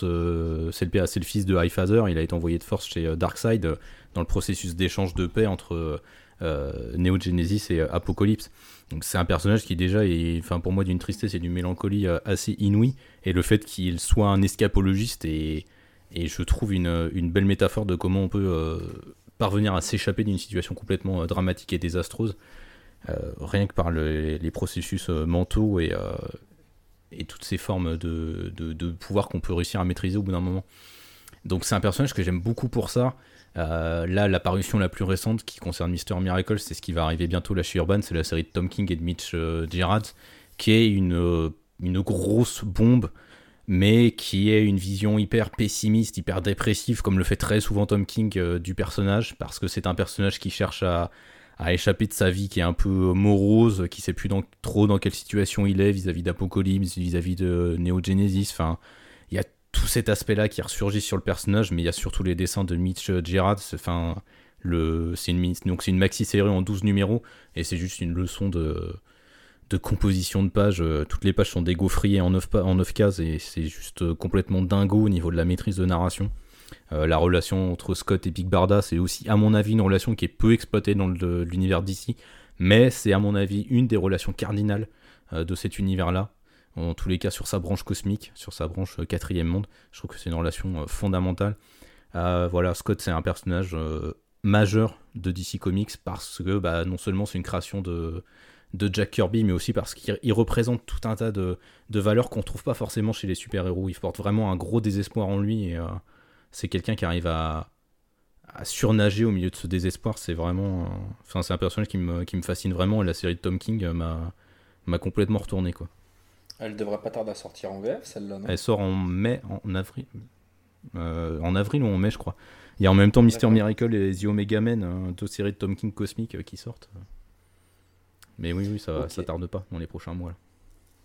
Alors moi, euh, en toute honnêteté, je me lancerai pas vraiment sur le, sur le personnage. J'ai bien quelques lectures autour de lui, mais euh, en, toute honnêteté, euh, étant donné qu'il y a du Seven Soldier au milieu du Grant Morrison, donc euh, je, je pense que je vais devoir le relire et relire d'autres trucs pour euh, peut-être euh, me risquer à, à, donner un avis sur ce perso, parce que j'ai bien conscience que c'est un sacré personnage et que pour l'instant, en tant que lecteur, c'est moi qui passe à côté du rendez-vous. Bah, faut d'abord que tu lises le quatrième. En fait, le truc, c'est qu'il faut d'abord que tu lises le quatrième monde et ensuite tu pourras à la limite apprécier euh, la série, euh, le, morceau de mini de Seven Soldiers qui est sur lui, quoi. Parce que sans ça, tu comprends rien à ce que à toutes les ah métaphores qu'il y a. Je te, je, te, confirme, il y a un moment donné, Grant, c'est bon quoi, arrête d'étaler ta culture de partout. C'est bon, on a compris que t'étais le meilleur. Euh, écrit plus simple, ma gueule.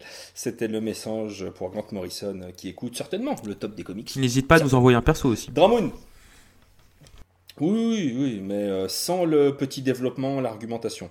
Ça va faire 8 pages, il va nous saouler. Ah, il va nous envoyer Batmite avec vos conneries.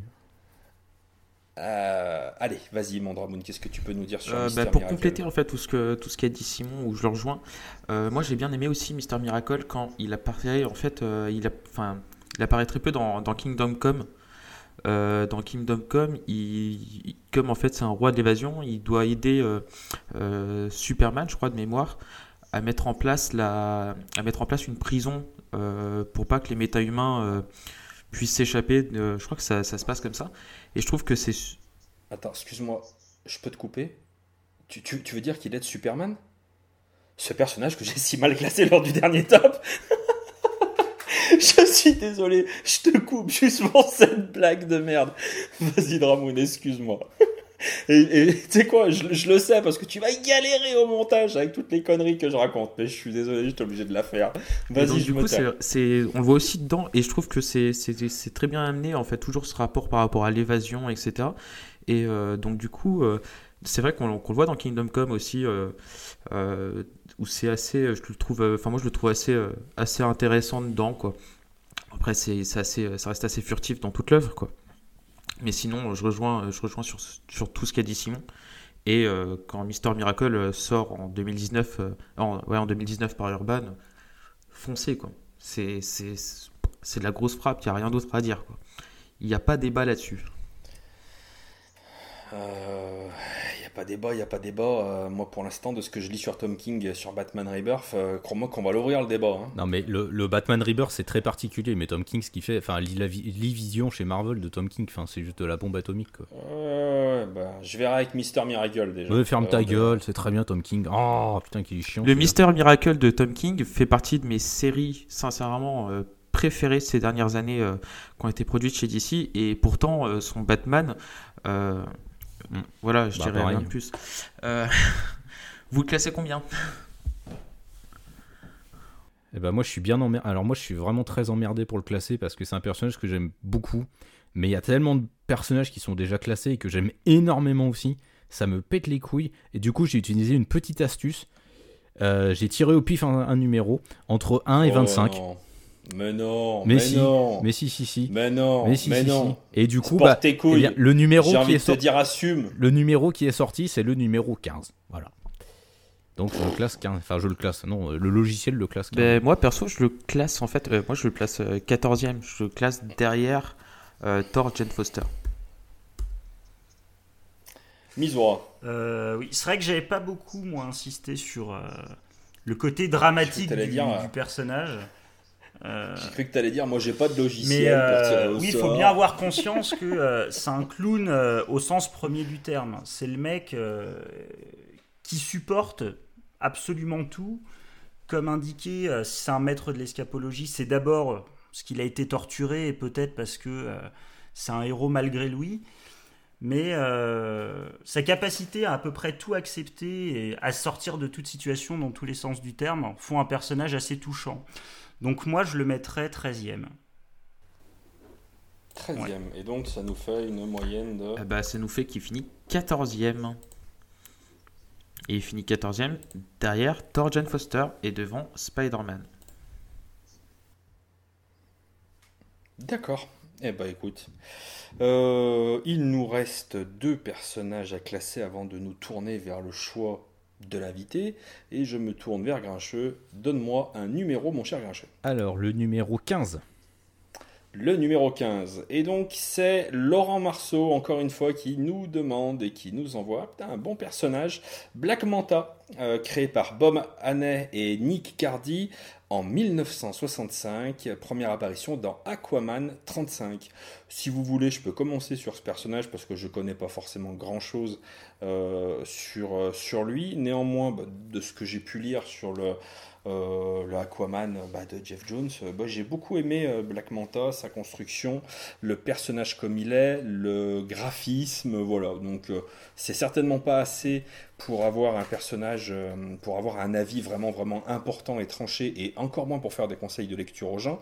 néanmoins, je pense que c'est suffisant pour le classer, on va dire, d'une manière honorable. Euh, voilà, j'ai pas vu le film Aquaman, euh, j'en suis absolument navré. J'espère euh, pouvoir le choper en, Blu-ray bah, dès sa sortie. Mm, du peu que j'ai vu sur les bandes annonces, ça envoyait quand même du lourd et ça m'a donné très très envie de voir ce personnage. Est-ce qu'il y a un spécialiste de Black Manta autour de la table pour nous faire un petit point sur le personnage, rappeler à nos auditeurs un petit peu qui il est? Merci. Voilà, ça c'est fait. Euh, hein. très bien.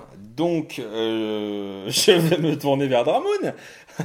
Vas-y, qu'est-ce que tu, peux nous dire sur Black, Black Manta, Ça reste en fait quand même l'un des, ça reste quand même l'un des, des, méchants euh, assez emblématiques de l'univers d'Aquaman parce que c'est quand même souvent le premier méchant que tu rencontres dans les nouvelles histoires d'Aquaman. C'était le cas, c'est le cas dans, dans Rebirth également. Et il euh, ne faut pas s'étonner s'il a été aussi utilisé pour le film qui, est sorti récemment. Quoi. C'est, ça reste, enfin pour moi, c'est le méchant emblématique d'Aquaman.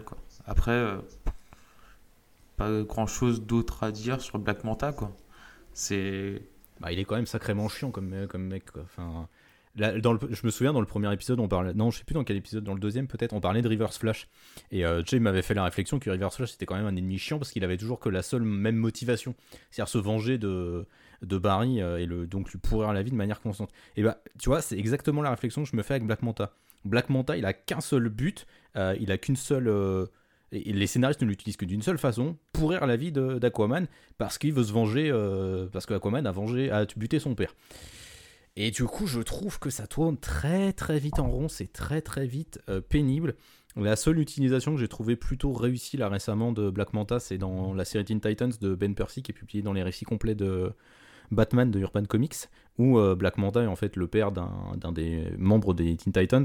Et du coup, c'est plutôt intéressant parce qu'on voit Black Manta dans une autre situation. Et du coup, ça a au moins le mérite d'être euh, différent parce que Black Manta là-bas, c'est quand même un pilleur de trésors. C'est quelqu'un qui a qui a quand même une backstory qui est un peu plus intéressante que simplement, enfin, je veux m'en venger de Aquaman parce qu'il a buté mon papa. Il y a quand même un autre travail derrière et je pense que Black Manta mérite un petit peu mieux.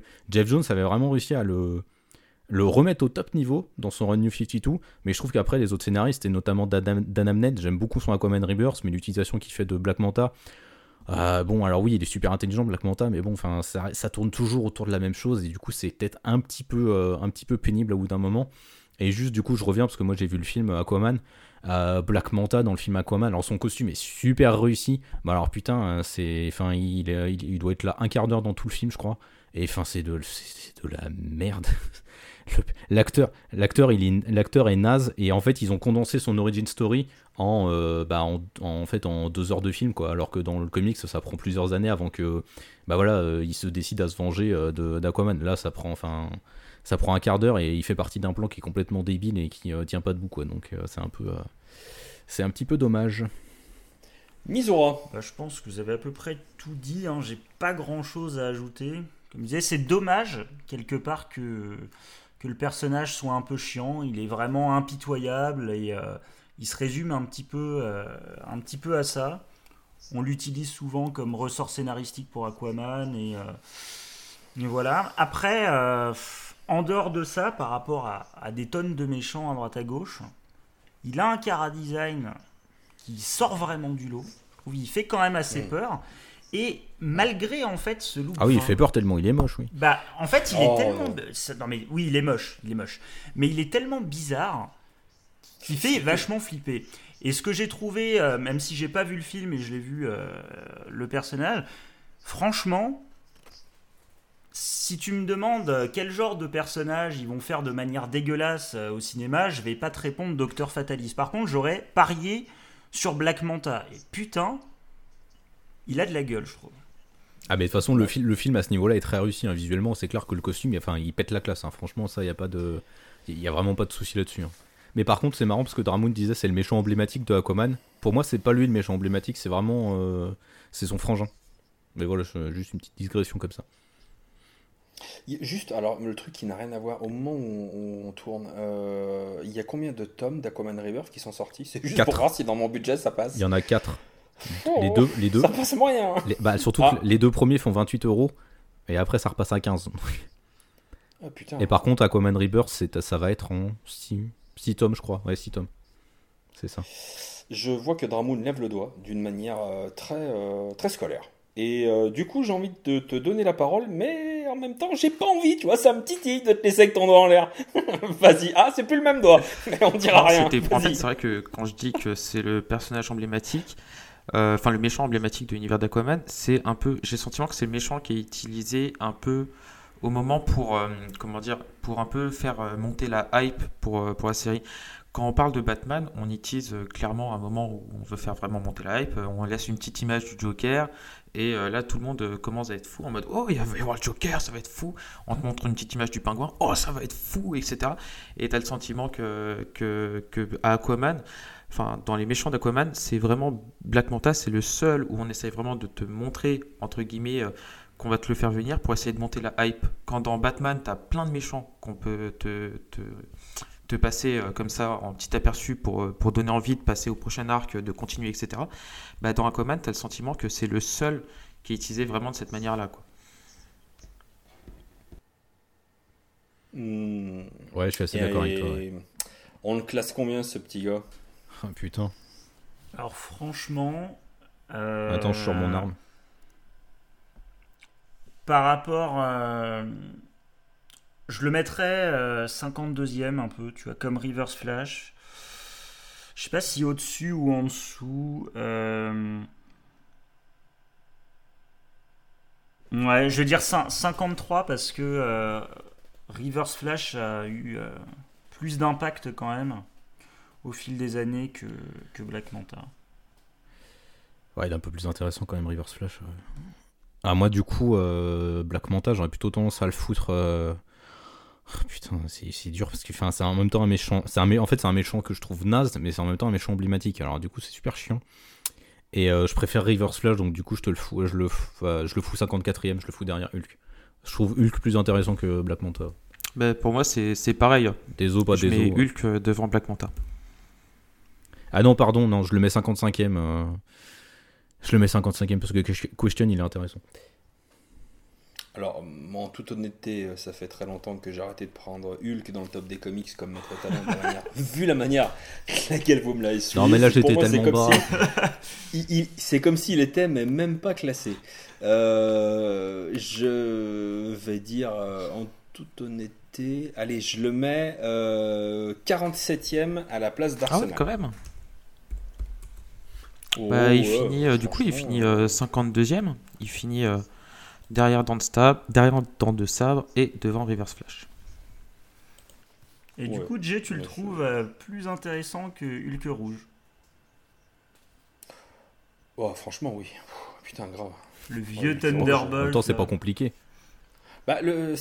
Oh, putain, je vais pas te refaire le débat, mais ouais. Le, écoute les épisodes, bordel. C'est une bonne idée ratée, quoi. Voilà, après, il est chiant, Hulk Rouge, maintenant. Non, il me... non, il sera que dalle. Puis il a un look de merde. Bah là, ah, la moustache. La moustache, euh, ah, la stache mou. C'est chaud, quoi. C'est chaud. On dirait Superman, euh, tu vois, quand il se fait enlever sa, sa, moustache en CGI. C'est vrai que c'est ces belles petites ratounes de lapin. Bref, il nous reste un dernier personnage à tirer au sort et je me tourne vers Dramoun qui va nous donner le numéro. Le numéro 10, c'est le numéro 10. Ah ben on va terminer avec un très très euh, gros personnage, c'est bien. C'est Archiboldo qui nous envoie à classer euh, Venom. Venom Eddie Brock, hein, j'entends dans sa version Eddie Brock, le légendaire Venom, créé par David Michelini, euh, Mike Zeck et Todd McFarlane, bien évidemment. Première apparition en mai 1984 dans The Amazing Spider-Man 252. Car oui, je dis 252 avec l'accent anglais, car je ne sais pas dire 252 en anglais. 252, pauvre merde. 252, pauvre merde. Yeah, voilà. Euh, qui a envie de se lancer sur euh, Venom? Euh, Bah moi, je veux bien commencer. Donc ce sera à Dramoun. Fallait pas me traiter de pauvre merde, gros con. Alors nous t'écoutons, mon cher Dramoun. Euh, moi, j'ai pas grand chose à dire sur Venom. Je suis pas. Fallait pas lui laisser la parole. moi, je suis pas un grand fan euh, du, du, personnage. Comme, euh, comme vous le savez, en plus, j'aime pas Spider-Man et l'univers de Spider-Man. Donc, comme je l'ai comme je l'ai associé à l'univers de Spider-Man, je me suis jamais intéressé. les fois où j'ai vu intervenir, bah, c'était notamment dans le film Spider-Man 3. Mais voilà, moi je, moi je le classe pas, c'est pas, je suis pas féru de Venom. Et euh, même si, en parlant de Venom en général, j'ai eu des très bons récits. Hein. Le récent Venom euh, par Donny Cates, euh, c'est excellent. Le Venom de, de, Rick Remender aussi est vraiment top. Mais sincèrement, c'est la seule chose que j'ai lu. et encore, c'est parce que Simon m'a forcé à le faire, sinon il me frappait. Donc, moi, je le classe pas. Non, je te tirais une balle dans la tête. Euh, Misura ou Comics Grincheux, je sais pas, qui a envie d'y aller? Oui, euh, pareil, je suis pas un grand fan euh, déjà de... Ah non, non, non, Je, ah. déteste Spider-Man. Oh, trop, trop de oh stabilité, pour pas dire aucune oh évolution.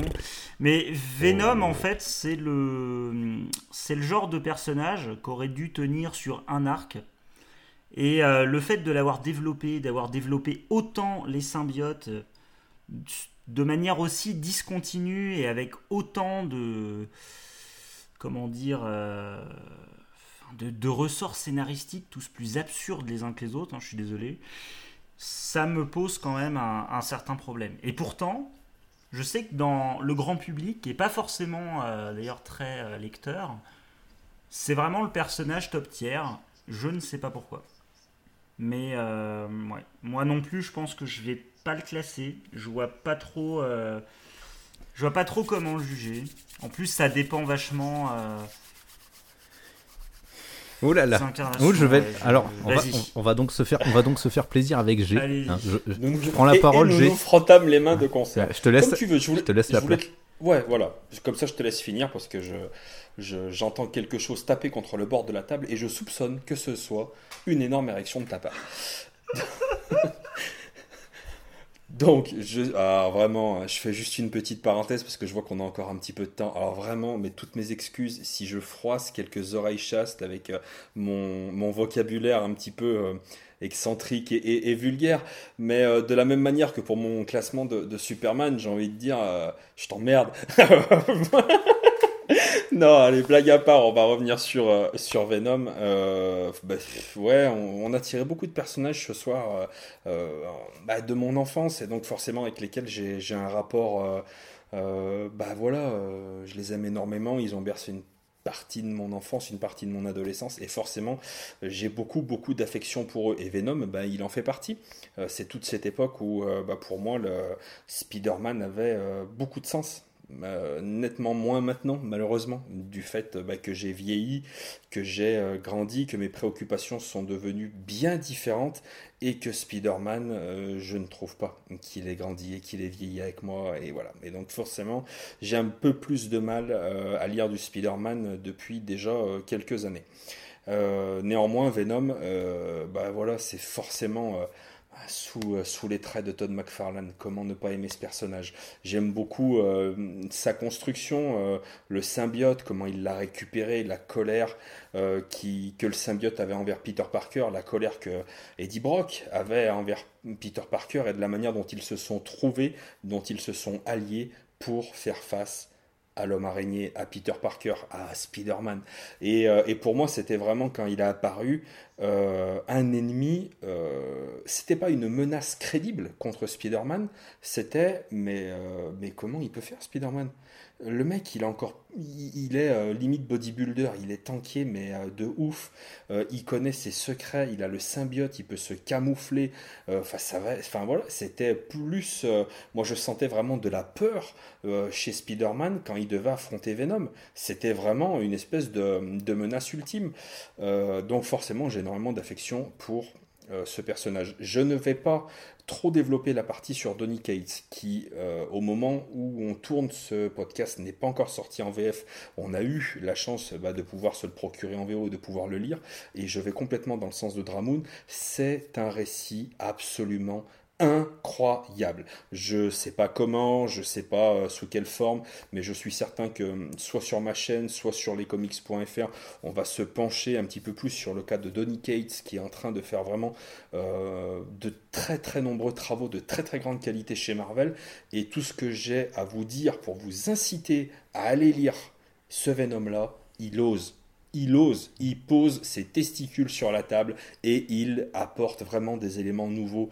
Euh, il y a un vent de fraîcheur et euh, voilà, et ça fait du bien. C'est bien raconté. Tu arrives vraiment à, appréhender ces personnages de la meilleure des manières. Enfin, c'est vraiment génial. Euh, les dessins, putain, honte à moi, je me rappelle peu du dessinateur. Ryan Stegman. Oh là là, il envoie du lourd le garçon. Ah Mais c'est absolument merveilleux. Euh, voilà, c'est à peu près tout ce que j'ai à dire euh, sur Venom. Euh, et, voilà, je me frotte les mains à l'idée d'écouter comics grincheux. Vas-y, vends-moi du rêve, ma gueule. Bah, que, que, rajouter de plus face à ce que tu viens de dire? Tu as déjà à peu près tout dit. Venom, ouais. Ah si, putain, j'aurais des conseils lecture, mais je les dirai après. Excuse-moi. Bah, tu, les tu les diras après. Bah, du coup, moi, Venom, sa première apparition. Moi, c'est un personnage qui m'a marqué quand j'étais petit parce que je regardais le dessin animé Spider-Man. Et euh, son apparition m'a fasciné, je trouvais le look du perso complètement ouf. Euh, enfin, il était à la fois horrible, mais hyper charismatique, hyper puissant, euh, hyper menaçant. Enfin, il avait plein d'aspects que, j'adorais. J'en ai fait, j'ai fait des cauchemars suite à la première fois où je l'ai vu. Et euh, plus tard, j'ai lu du coup la première apparition donc euh, dans, Spider-Man avec euh, Todd McFarlane au dessin. Et putain, les, numéros, les premiers numéros où il apparaît, mais c'est, de la, j'aime pas le run de David Michelini. Je trouve qu'il a vachement mal vieilli. Bah putain, les premières apparitions de Venom, c'est juste de la grosse grosse frappe. Je pense que rien que pour ça, faut acheter l'anthologie que, Panini a sorti parce que du coup, il y, a ce numéro-là. Et c'est de la bombe atomique, vraiment. Après, du coup, Venom, c'est un personnage que j'aime énormément parce que j'aime bien quand il veut jouer le justicier mais qu'il se foire complètement parce qu'en fait, enfin, c'est une brute épaisse quoi, donc euh, il se maîtrise pas du tout et au final, euh, il veut sauver des gens mais il se retrouve à buter des mecs euh, au milieu. Donc il y a toujours un aspect très comique qui est, plutôt bien utilisé. alors c'est clair que oui, après la mythologie des symbiotes, elle s'est développée de manière complètement anarchique et Marvel a un peu fait de la merdasse à ce niveau-là. Donc ça, là-dessus, c'est clairement dommage, même si j'aime énormément Carnage également. Mais je trouve, bah, du coup, on va revenir sur Donny Cates. Euh, Venom, c'est un personnage qui a avec lui, avec Eddie Brock, une mythologie qui est foisonnante, qui est dense. Et euh, bah, clairement, oui, Donny Cates, c'est. Euh, bah, il arrive à, à, prendre cette mythologie à bras le corps et à en faire quelque chose de complètement dingue et de complètement novateur, tellement novateur qu'il y a certains fans hardcore de Venom qui aimaient bien le personnage quand il était juste un justicier un peu bourrin, qui euh, ont récemment harcelé Donny Cates sur les réseaux sociaux, ce qui est une belle preuve de connerie. Mais euh, enfin, Donny Cates, il ose quoi, vraiment, c'est, il, transfigure toute la mythologie de Venom et euh, il en fait quelque chose de complètement barjot. Euh, il arrive à transfigurer aussi Eddie Brock. Eddie Brock, c'est un personnage qui a énormément de trauma. Euh, c'est un personnage qui est en colère parce que oui, Peter Parker l'a trahi à un moment donné, mais il n'y a pas que ça derrière. Il a énormément de colère face à son père, euh, face à toute sa famille. Il y a beaucoup de colère qui est enfouie en lui et Venom le lui permet en fait de se, de se transfigurer, de, de, faire émerger cette colère d'une autre façon. Et il va réussir à un moment donné quand même à faire, à stimuler cette énergie négative en quelque chose de positif. Et c'est vachement intéressant, je trouve. Enfin, franchement. Hein. Ouais, non, mais Venom, c'est euh, de la bombe. Son costume, il est tellement stylé. Les pouvoirs, la mise en scène des pouvoirs, elle est tellement stylée à chaque fois. Enfin, oh là là, c'est de la bombe. Bon, Eddie Brock, c'est pas ma version préférée. Quand on, si quelqu'un nous envoie Flash Thompson, je me, j'irai encore plus fort. Mais, euh, enfin, déjà, Venom, le concept est ouf. Eddie Brock est un super bon personnage, vraiment. Enfin, c'est de la balle. Alors, euh, on nous l'a envoyé. Voilà. Ah, ce que je peux très dire. Par contre, le film Venom est une sombre merde. Voilà. Alors oui, Putain. Oui, c'est une sombre merde. Et je peux euh, te dire pourquoi, mais c'est juste mon avis personnel. C'est-à-dire que vouloir mettre en scène, euh, alors moi les trucs euh, de scénario, de tout ça, on s'en bat les couilles, là tout de suite, le truc qui ne peut pas fonctionner, c'est que Venom, il est forcément rattaché à Spider-Man. Forcément. rattaché à Peter Parker. Et donc vouloir créer un Venom qui n'a aucun lien avec Peter Parker, euh, c'est complètement con. C'est enlever toute une partie du personnage et il est complètement aseptisé. C'est juste un mec avec un symbiote, quoi, c'est tout. ça enlève complètement euh, la, ouais, la substantifique moelle de ce qu'est le personnage, au moins à son origine. Et c'est complètement ridicule. En conseil de lecture, euh, bon, bah, vous l'aurez compris, le Donny Cates, putain, foncé c'est vraiment du lourd. Je ne saurais que trop vous conseiller euh, de ne pas vous jeter personnellement sur les soft covers parce qu'a priori euh, bah, il va y avoir euh, peut-être un ou deux numéros de Venom et puis beaucoup d'autres trucs à côté qui sont peut-être moins bons. Peut-être gardez votre argent pour la version librairie qui sortira dans quelques temps c'est euh, la vie. Euh, enfin, moi, je pense qu'il vaut peut-être mieux économiser ces sous-là. Euh, quand j'étais gamin, j'avais adoré un truc qui est ressorti il n'y a pas si longtemps. C'était Maximum Carnage. Alors, ça a mal vieilli, mais c'est assez bourrin, c'est sympa. Il y a Carnage, il y a Venom. C'est, ça a quand même pas mal de gueule. Et voilà. Et évidemment, bah, de vous tourner peut-être vers les icons pour voir les premières apparitions de ce personnage. Euh, qui reste, euh, ouais, je sais pas si ça. Bah, après, en même temps, je suis vieux et forcément, moi, je les ai lus euh, quand j'étais gamin, donc je trouve pas que ça ait tellement vieilli. Ça a bien, ça a bien, bien bouffé. Hein. Si, si. Après, pour voir Eddie Brock dans un rôle différent, il y a Spider Island qui est quand même assez cool comme event où on voit Eddie Brock en anti-Venom, c'est-à-dire une solution un peu miracle pour guérir les gens où voilà, il a, c'est vraiment sa force positive, la force positive de Venom. Donc son costume est à chier. Euh, mais euh, du coup, on voit Eddie Brock sous un autre jour. Et euh, bon, Spider Island, c'est un event, un crossover gigantesque dans Spider-Man qui est pas forcément oufissime de qualité, mais qui est plutôt cool à, lire. Donc, et on voit Eddie Brock dans un rôle un peu différent de ce qu'on voit d'habitude. Donc c'est plutôt, plutôt sympa. Et puis oui, évidemment, comme, comme Dramoun et G, je conseille la, série de Donny mais oui, attendez le format librairie. Ou si vous lisez de la VO, achetez en VO. Mais enfin, c'est de la balle. Clairement, clairement, clairement. Euh, bon alors, on se le classe combien? Eh bah c'est une bonne question. Euh... Allez, vas-y, viens, on fait trembler le monde. Vas-y, viens, on fait tomber Batman. Non, Allez. faut pas déconner, non. Ah, je savais que t'étais qu'une merde. c'est toi la merde. Ferme ta gueule. On, pouvait choquer le monde. J'aurais eu des messages d'insultes encore, tu vois. Non mais vas-y, classe-le toi d'abord et puis après je classe. Euh... le mec, il a tellement pas confiance. Ouais. Non, non, je fais pas confiance en toi. Oh putain. Non, non, bah, en étant euh, tout, à fait, tout à fait honnête. Euh... Ouh, ça remonte, hein. j'étais parti de bas. Hein. J'étais... Allez, je le mets septième. Ah ouais, quand même. Je le mets, quand même. Je le mets en dessous du, du, Joker, quand même. Ok. Ouais, donc moi je vais faire ma grosse pute. Et Attends, avec tout le bien que t'as dit, il va me le mettre 22ème. Mais ça, tu vois, eh ça c'est l'ambiguïté de Comics Grincheux. Eh, il est capable de dire Je t'adore, j'adore tes vidéos, j'aime beaucoup ce que tu fais. Et te chier sur la gueule que t'es con. c'est fort. Hein. C'est Allez, vas-y. C'est fort. Et eh bah, ben, moi je le mets. Ah, ah putain. Ah, ça me fait chier quand même, putain. Ah, attends, il, est monstrueux, Venom. Oh, ouais, non, non, mais oui, il est monstrueux, puis ça m'évoque plein de souvenirs d'enfance, donc. Euh... Bon, allez, je le fous 16ème. Ah, tu le mets en dessous de Spider-Man parce que tu peux pas. Je peux pas les dissocier. ah, mais du coup, il finit 11ème ou 12ème. Non, je suis trop con. Euh, parole à l'invité. Ah, franchement, derrière Galactus quand même. Ouais. Du coup, 12ème derrière Galactus. devant Wolverine, ça me fait Oh putain, vous foutez devant Wolverine Wolverine, c'est pas mieux. Ouais, il est devant Wolverine, bien sûr. Ça me fait mal au cul. C'est vrai que juste derrière, il serait. Oh là là là là là Attends, Dramoun, efface ça au montage, je vais le reclasser. oh, vous faites descendre Wolverine pour Venom. Ouais. Eh bah oui. Ouais. Bon alors les amis, euh, on en est à peu près 1h40 d'émission, il nous reste un personnage à classer, le choix de l'invité. Et ensuite, euh, nous pourrons dire tout le bien que nous pensons de notre cher Mizura. Et on prendra aussi un petit moment pour parler de l'actu euh, de lescomics.fr parce qu'il y a quand même pas mal de choses qui ont évolué sur le site ces derniers temps. Et euh, je pense que c'est une bonne occasion aussi, avant de parler de Mizura, de, bah, de prévenir un petit peu tout le monde des petites évolutions bah oui. qu'il peut y avoir sur notre site. Bah oui. Mon cher Mizura, ta responsabilité est immense. Nous t'écoutons. Quel personnage as-tu choisi? Eh bien, j'ai choisi Magneto. Ouh, on n'a pas fini. on n'est pas couché. Mais euh, franchement, euh, pour moi, c'est vraiment un, poids lourd. C'est un personnage euh, que j'affectionne énormément. C'est si, si, je peux me permettre, étant donné que tu es l'invité, on va te laisser conclure sur lui. Allez-y. Comme ça, c'est toi qui le choisis.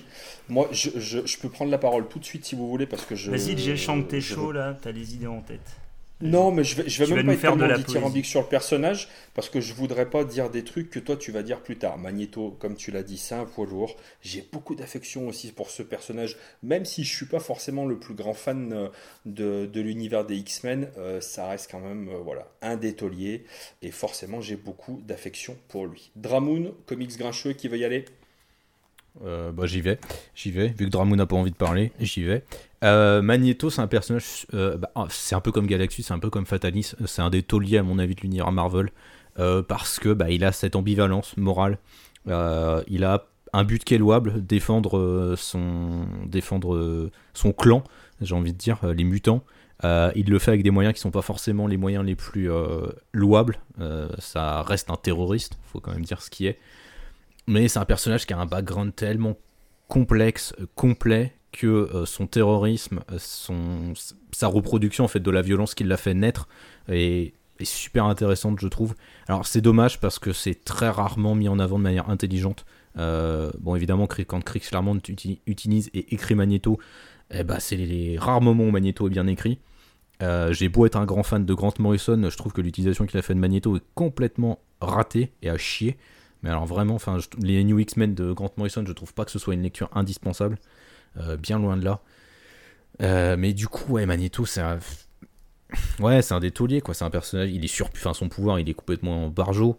Euh, moi, bah, la première fois que je l'ai découvert, ça devait être dans le dessin animé X-Men aussi, hein, pareil. Puis après, quand Ian McKellen l'a joué au cinéma, j'ai été, j'ai été scotché par la prestation de Ian McKellen, c'était complètement taré. Et puis, enfin, voilà, il a un pouvoir qui est, euh, qui est assez phénoménal, qui est quand même super intéressant, super intelligent. Ouais, c'est. C'est con parce qu'il n'y a pas beaucoup de récits à, conseiller au final, parce que c'est comme souvent avec Chris Claremont, quoi. C'est au sein de son run, les personnages partent, les personnages mm. reviennent. Donc, euh, parmi les trucs récents euh, à conseiller, bah, j'ai pas grand chose. Le rôle qu'on lui avait attribué dans X-Men Blue était plutôt intéressant, mais enfin, c'était complètement foiré de A à Z, parce que la série, c'est, elle est un peu écrite avec le cul quand même faut dire ce qui est. Bon, en même temps, c'est que Len donc c'est pas très étonnant. Mais euh, voilà, quoi, c'est pas. C'est dommage, quoi, parce qu'il avait un rôle vraiment intéressant. Je me, je me souviens, pareil, Axis de Rick Remender lui donnait un rôle intéressant, mais pareil, c'était complètement foiré. Euh, donc, ouais, sur les dernières années, j'ai que des trucs foireux en fait qui me viennent en tête avec Magneto. Donc, si vous voulez des trucs bien sur Magneto, bah, soit vous regardez les premiers films X-Men, soit vous regardez les dessins animés X-Men, soit vous retapez tout le run de Chris Claremont. Voilà, je vais pas avoir grand chose d'autre à conseiller. Enfin, les films X-Men, les premiers, hein, le 1 et le 2, parce que les autres, c'est. Vous oubliez. Enfin, si, Force Class, avec Michael Fassbender dans le rôle de Magneto, c'est très très bien. Ah bah, à chaque fois qu'il est là, lui, euh, ça pète. Euh. Ouais, enfin, il est là dans Days of Future Past Apocalypse, c'est un peu du caca quand même, donc. Euh. Non, ça passe. Hum. Bref. Dramoun? Mais en fait, je rejoins. Ce que moi j'aime beaucoup dans Magneto, c'est la complexité du personnage, c'est le background d'un juif qui a vécu le camp et qui lui s'est dit bah tiens je vais décimer euh, tous les humains euh, pour garder que les mutants quoi tu vois. Enfin c'est toute cette complexité là que je trouve très intéressante et tu pour moi tu fais bien d'aborder parce que c'est ce que je fais à chaque fois en fait à chaque fois qu'on parle d'un X-Men c'est quelque chose c'est un point que j'aborde tout le temps c'est aussi leur représentation que ce soit en fait dans, dans le dessin animé de quand, quand j'étais jeune euh, les films etc et je trouve qu'il a toujours été bien fait. Et tu parlais des récits. Alors c'est vrai qu'il faut toujours monter sur, euh, sur euh, Chris Claremont, mais euh, moi c'était c'était le Magneto par, par Greg Pak. récemment, c'est Magneto le, Testament, je crois, quelque chose comme ça. c'était édition, je sais plus, vous démerdez, mais par Greg Pak, qui était Marvel Dark, Marvel Dark. mais qui était assez, qui était assez intéressant, je trouve. c'était avec John Domenico euh, au dessin et c'est pareil, le rendu est super bien, l'ambiance est excellente et pour moi c'est l'un des, récits récents sur Magneto qui remet vraiment euh, dans le personnage et qui remet vraiment dans le contexte du personnage avec sa complexité etc et dans lequel j'ai retrouvé la même qualité d'écriture que, que Claremont quoi. Et, euh, et, après, c'est. Alors, je rejoins Simon, c'est vrai qu'on a parlé de Galactus, on a parlé de Docteur Fatalis, etc c'était pareil, c'était c'est des personnages où quand on les voit, quand on les voit dans, les, dans le comics, quand on les voit à l'écran, on sait qu'ils en jettent. On sait qu'il y, a, un côté, euh, il y a un côté puissant, il y a un côté charismatique. On sait que le mec, il est pas là pour déconner, quoi. Et c'est ça qui est, plaisant avec ces, ces, avec ces personnages-là, c'est que c'est vraiment des personnages, mais qui au final sont, sont majeurs de, de, de l'univers de Marvel et qu'on voit encore, quoi. Alors, Magneto, pour moi, moins que les deux autres en termes d'écriture ces dernières années, mais c'est des persos qui. On a envie, on a tellement envie de les voir plus parce qu'on sait qu'il y a tellement de, il y a tellement de, dilemmes autour d'eux, il y a tellement de, de, complexité autour de leur histoire que c'est euh, que on peut que avoir du bon matériel pour faire du bon récit, quoi. Mais du coup, j'y repense, j'ai été mauvais avec Cullen Bunn parce que Cullen Bunn avait écrit une série solo euh, qui se passait justement avant Axis et elle était pas mal. Donc j'ai été mauvaise langue avec Cullen Bunn, je, je m'excuse. Euh, la série Magneto qu'il avait, et c'était c'est le dessinateur de Vision qui était dessus, euh, Gabriel, Gabriel Hernandez Walta, je crois, qui s'appelle. Euh, et c'était, c'était plutôt pas mal. Le portrait de Magneto était assez intéressant. Misora, c'est à toi de conclure. Alors, bah, de base, même si je suis pas très Marvel, je suis très X-Men. Je considère un petit peu comme un univers à part, hein, ce qui est un peu souvent le cas. Euh, X-Men de base, c'est un message assez fort sur la différence et sur l'affirmation de soi quand on est inadapté en fait pour les normes. Qu'importe en fait les normes euh, qui soient en place.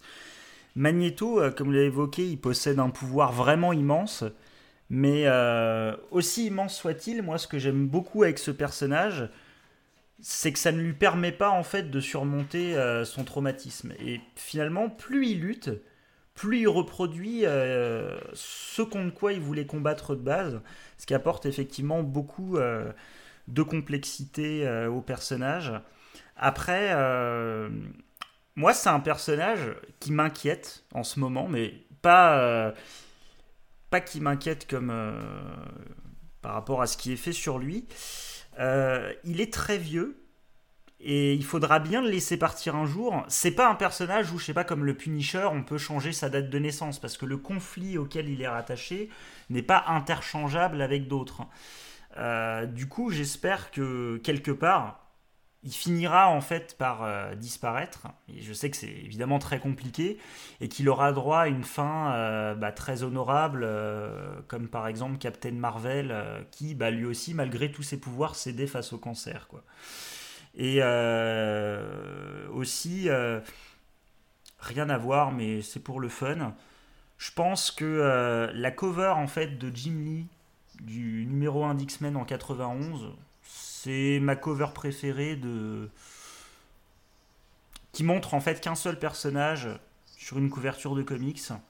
D'ailleurs, elle est suffisamment célèbre pour avoir été reprise des tonnes de fois. On l'a vu avec Vador ou mais, mais, plein. Hein. C'est là où il tient sa cape euh, d'une main ou Il tend la main en fait euh, devant lui euh, en fronçant les en fronçant les sourcils et tu, tu sens un peu toute la rage du personnage. C'est il a une posture en fait assez puissante. C'est Jimmy et toute la classe qu'il peut avoir aussi pour dessiner des personnages avec des postures charismatiques.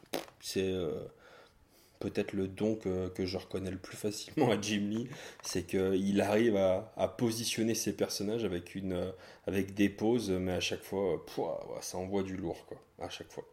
C'est peut-être ce qui est le plus impressionnant. Alors, on le classe euh, combien ce euh, très cher Magneto? Alors, franchement, euh... je suis pas forcément d'accord avec ceux qui vont venir en dessous après. Mais par rapport au numéro 2, pour moi, Magneto passe devant Jean Grey. Donc je le mets 2. Euh, c'est vraiment pour ça.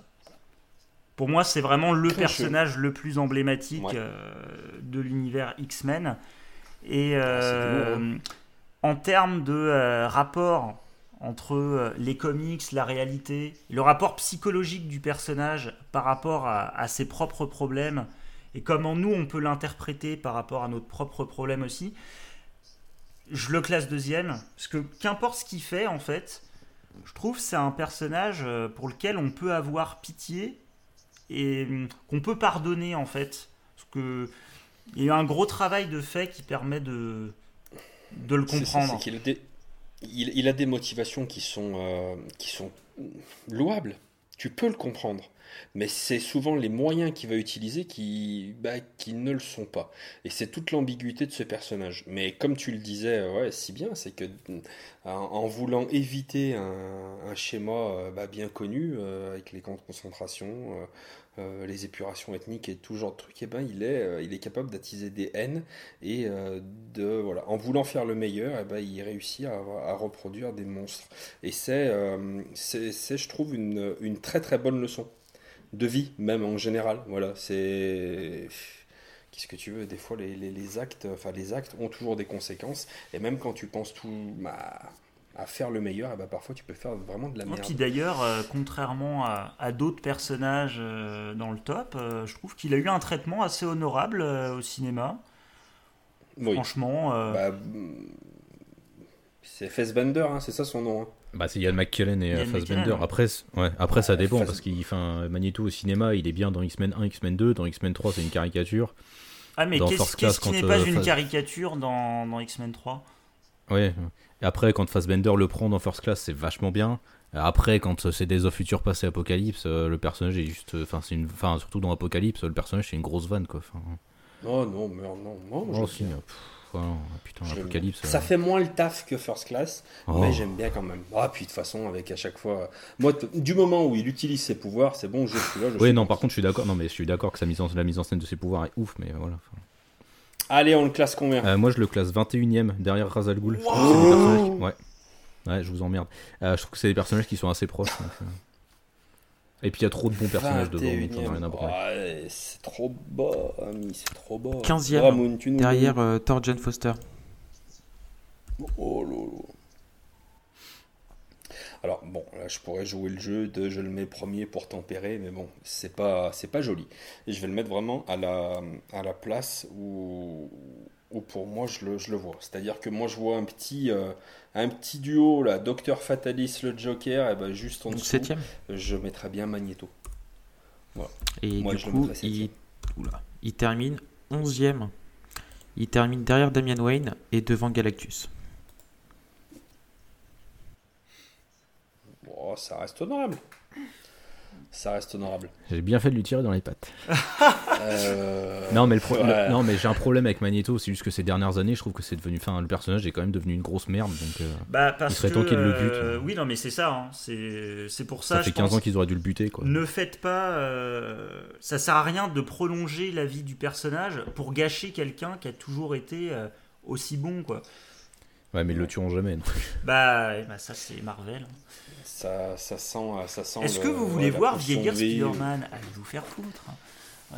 Bah, ils ont que la seule fois où il a vieilli, ils ont redcon ça, donc forcément.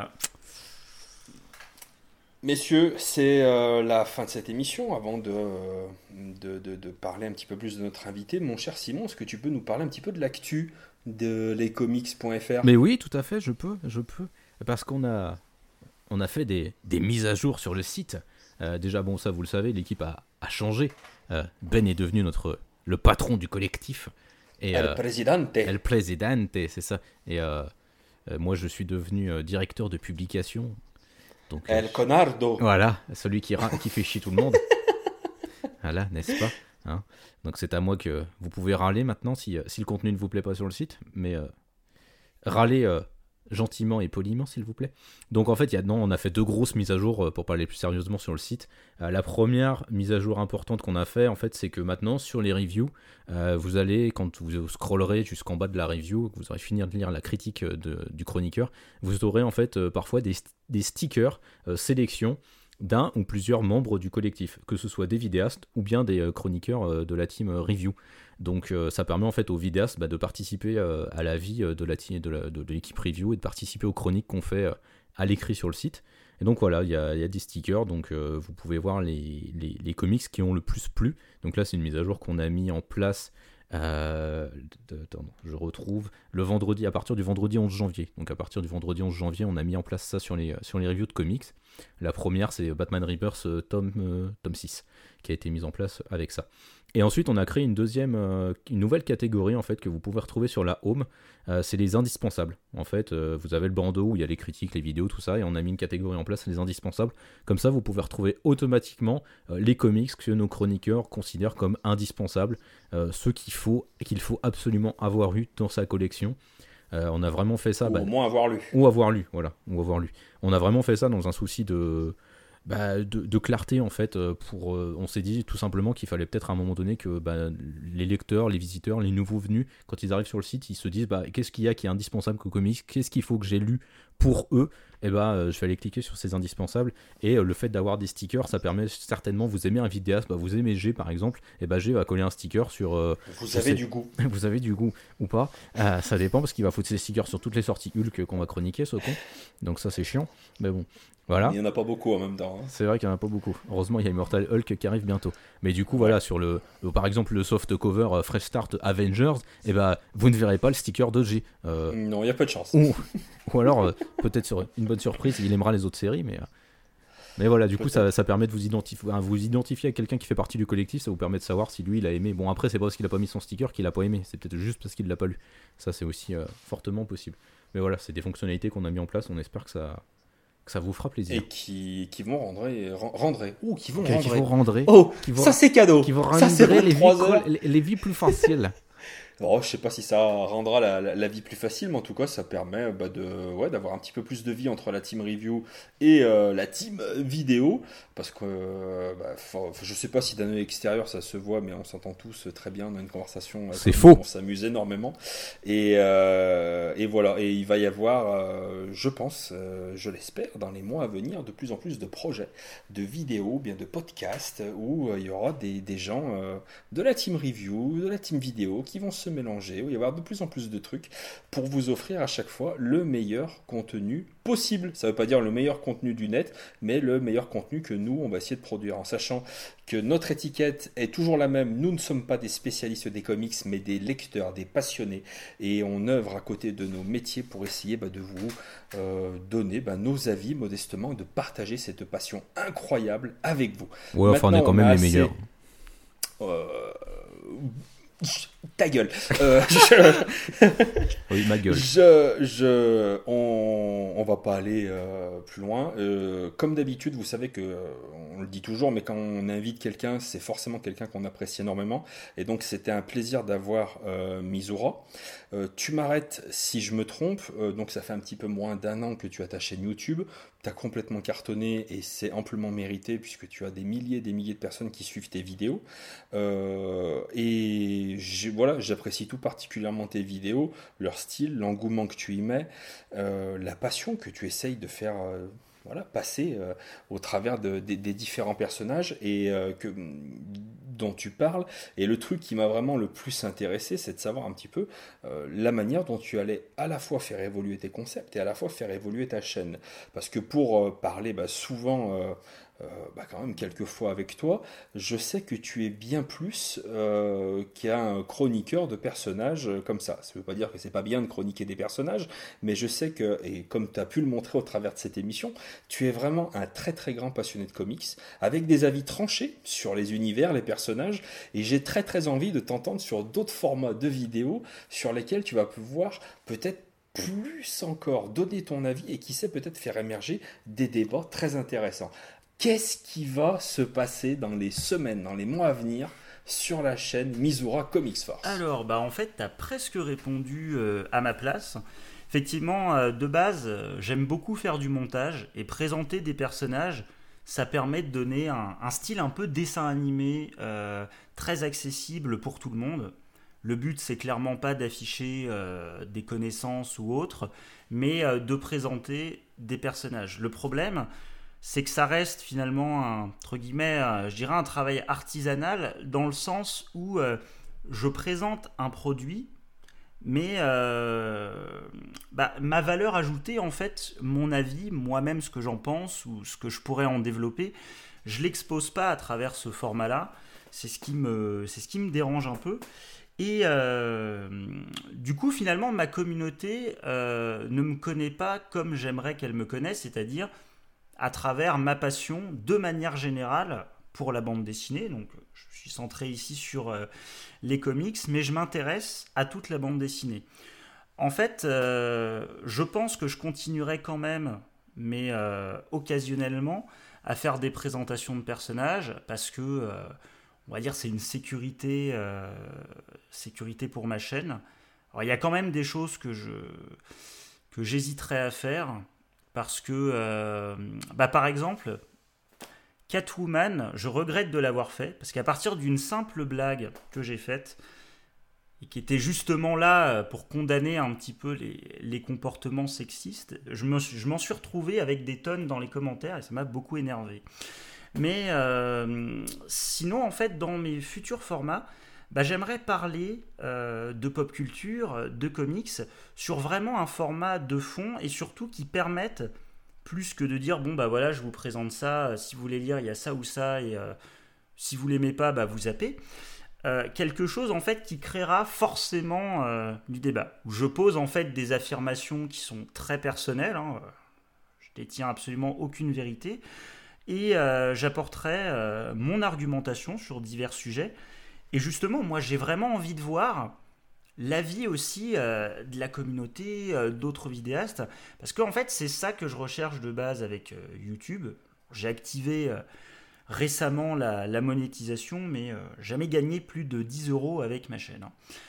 Hein. J'aimerais en fait commencer avec un sujet qui est simple, c'est pourquoi selon moi, le MCU représente-t-il un danger euh, pour le cinéma?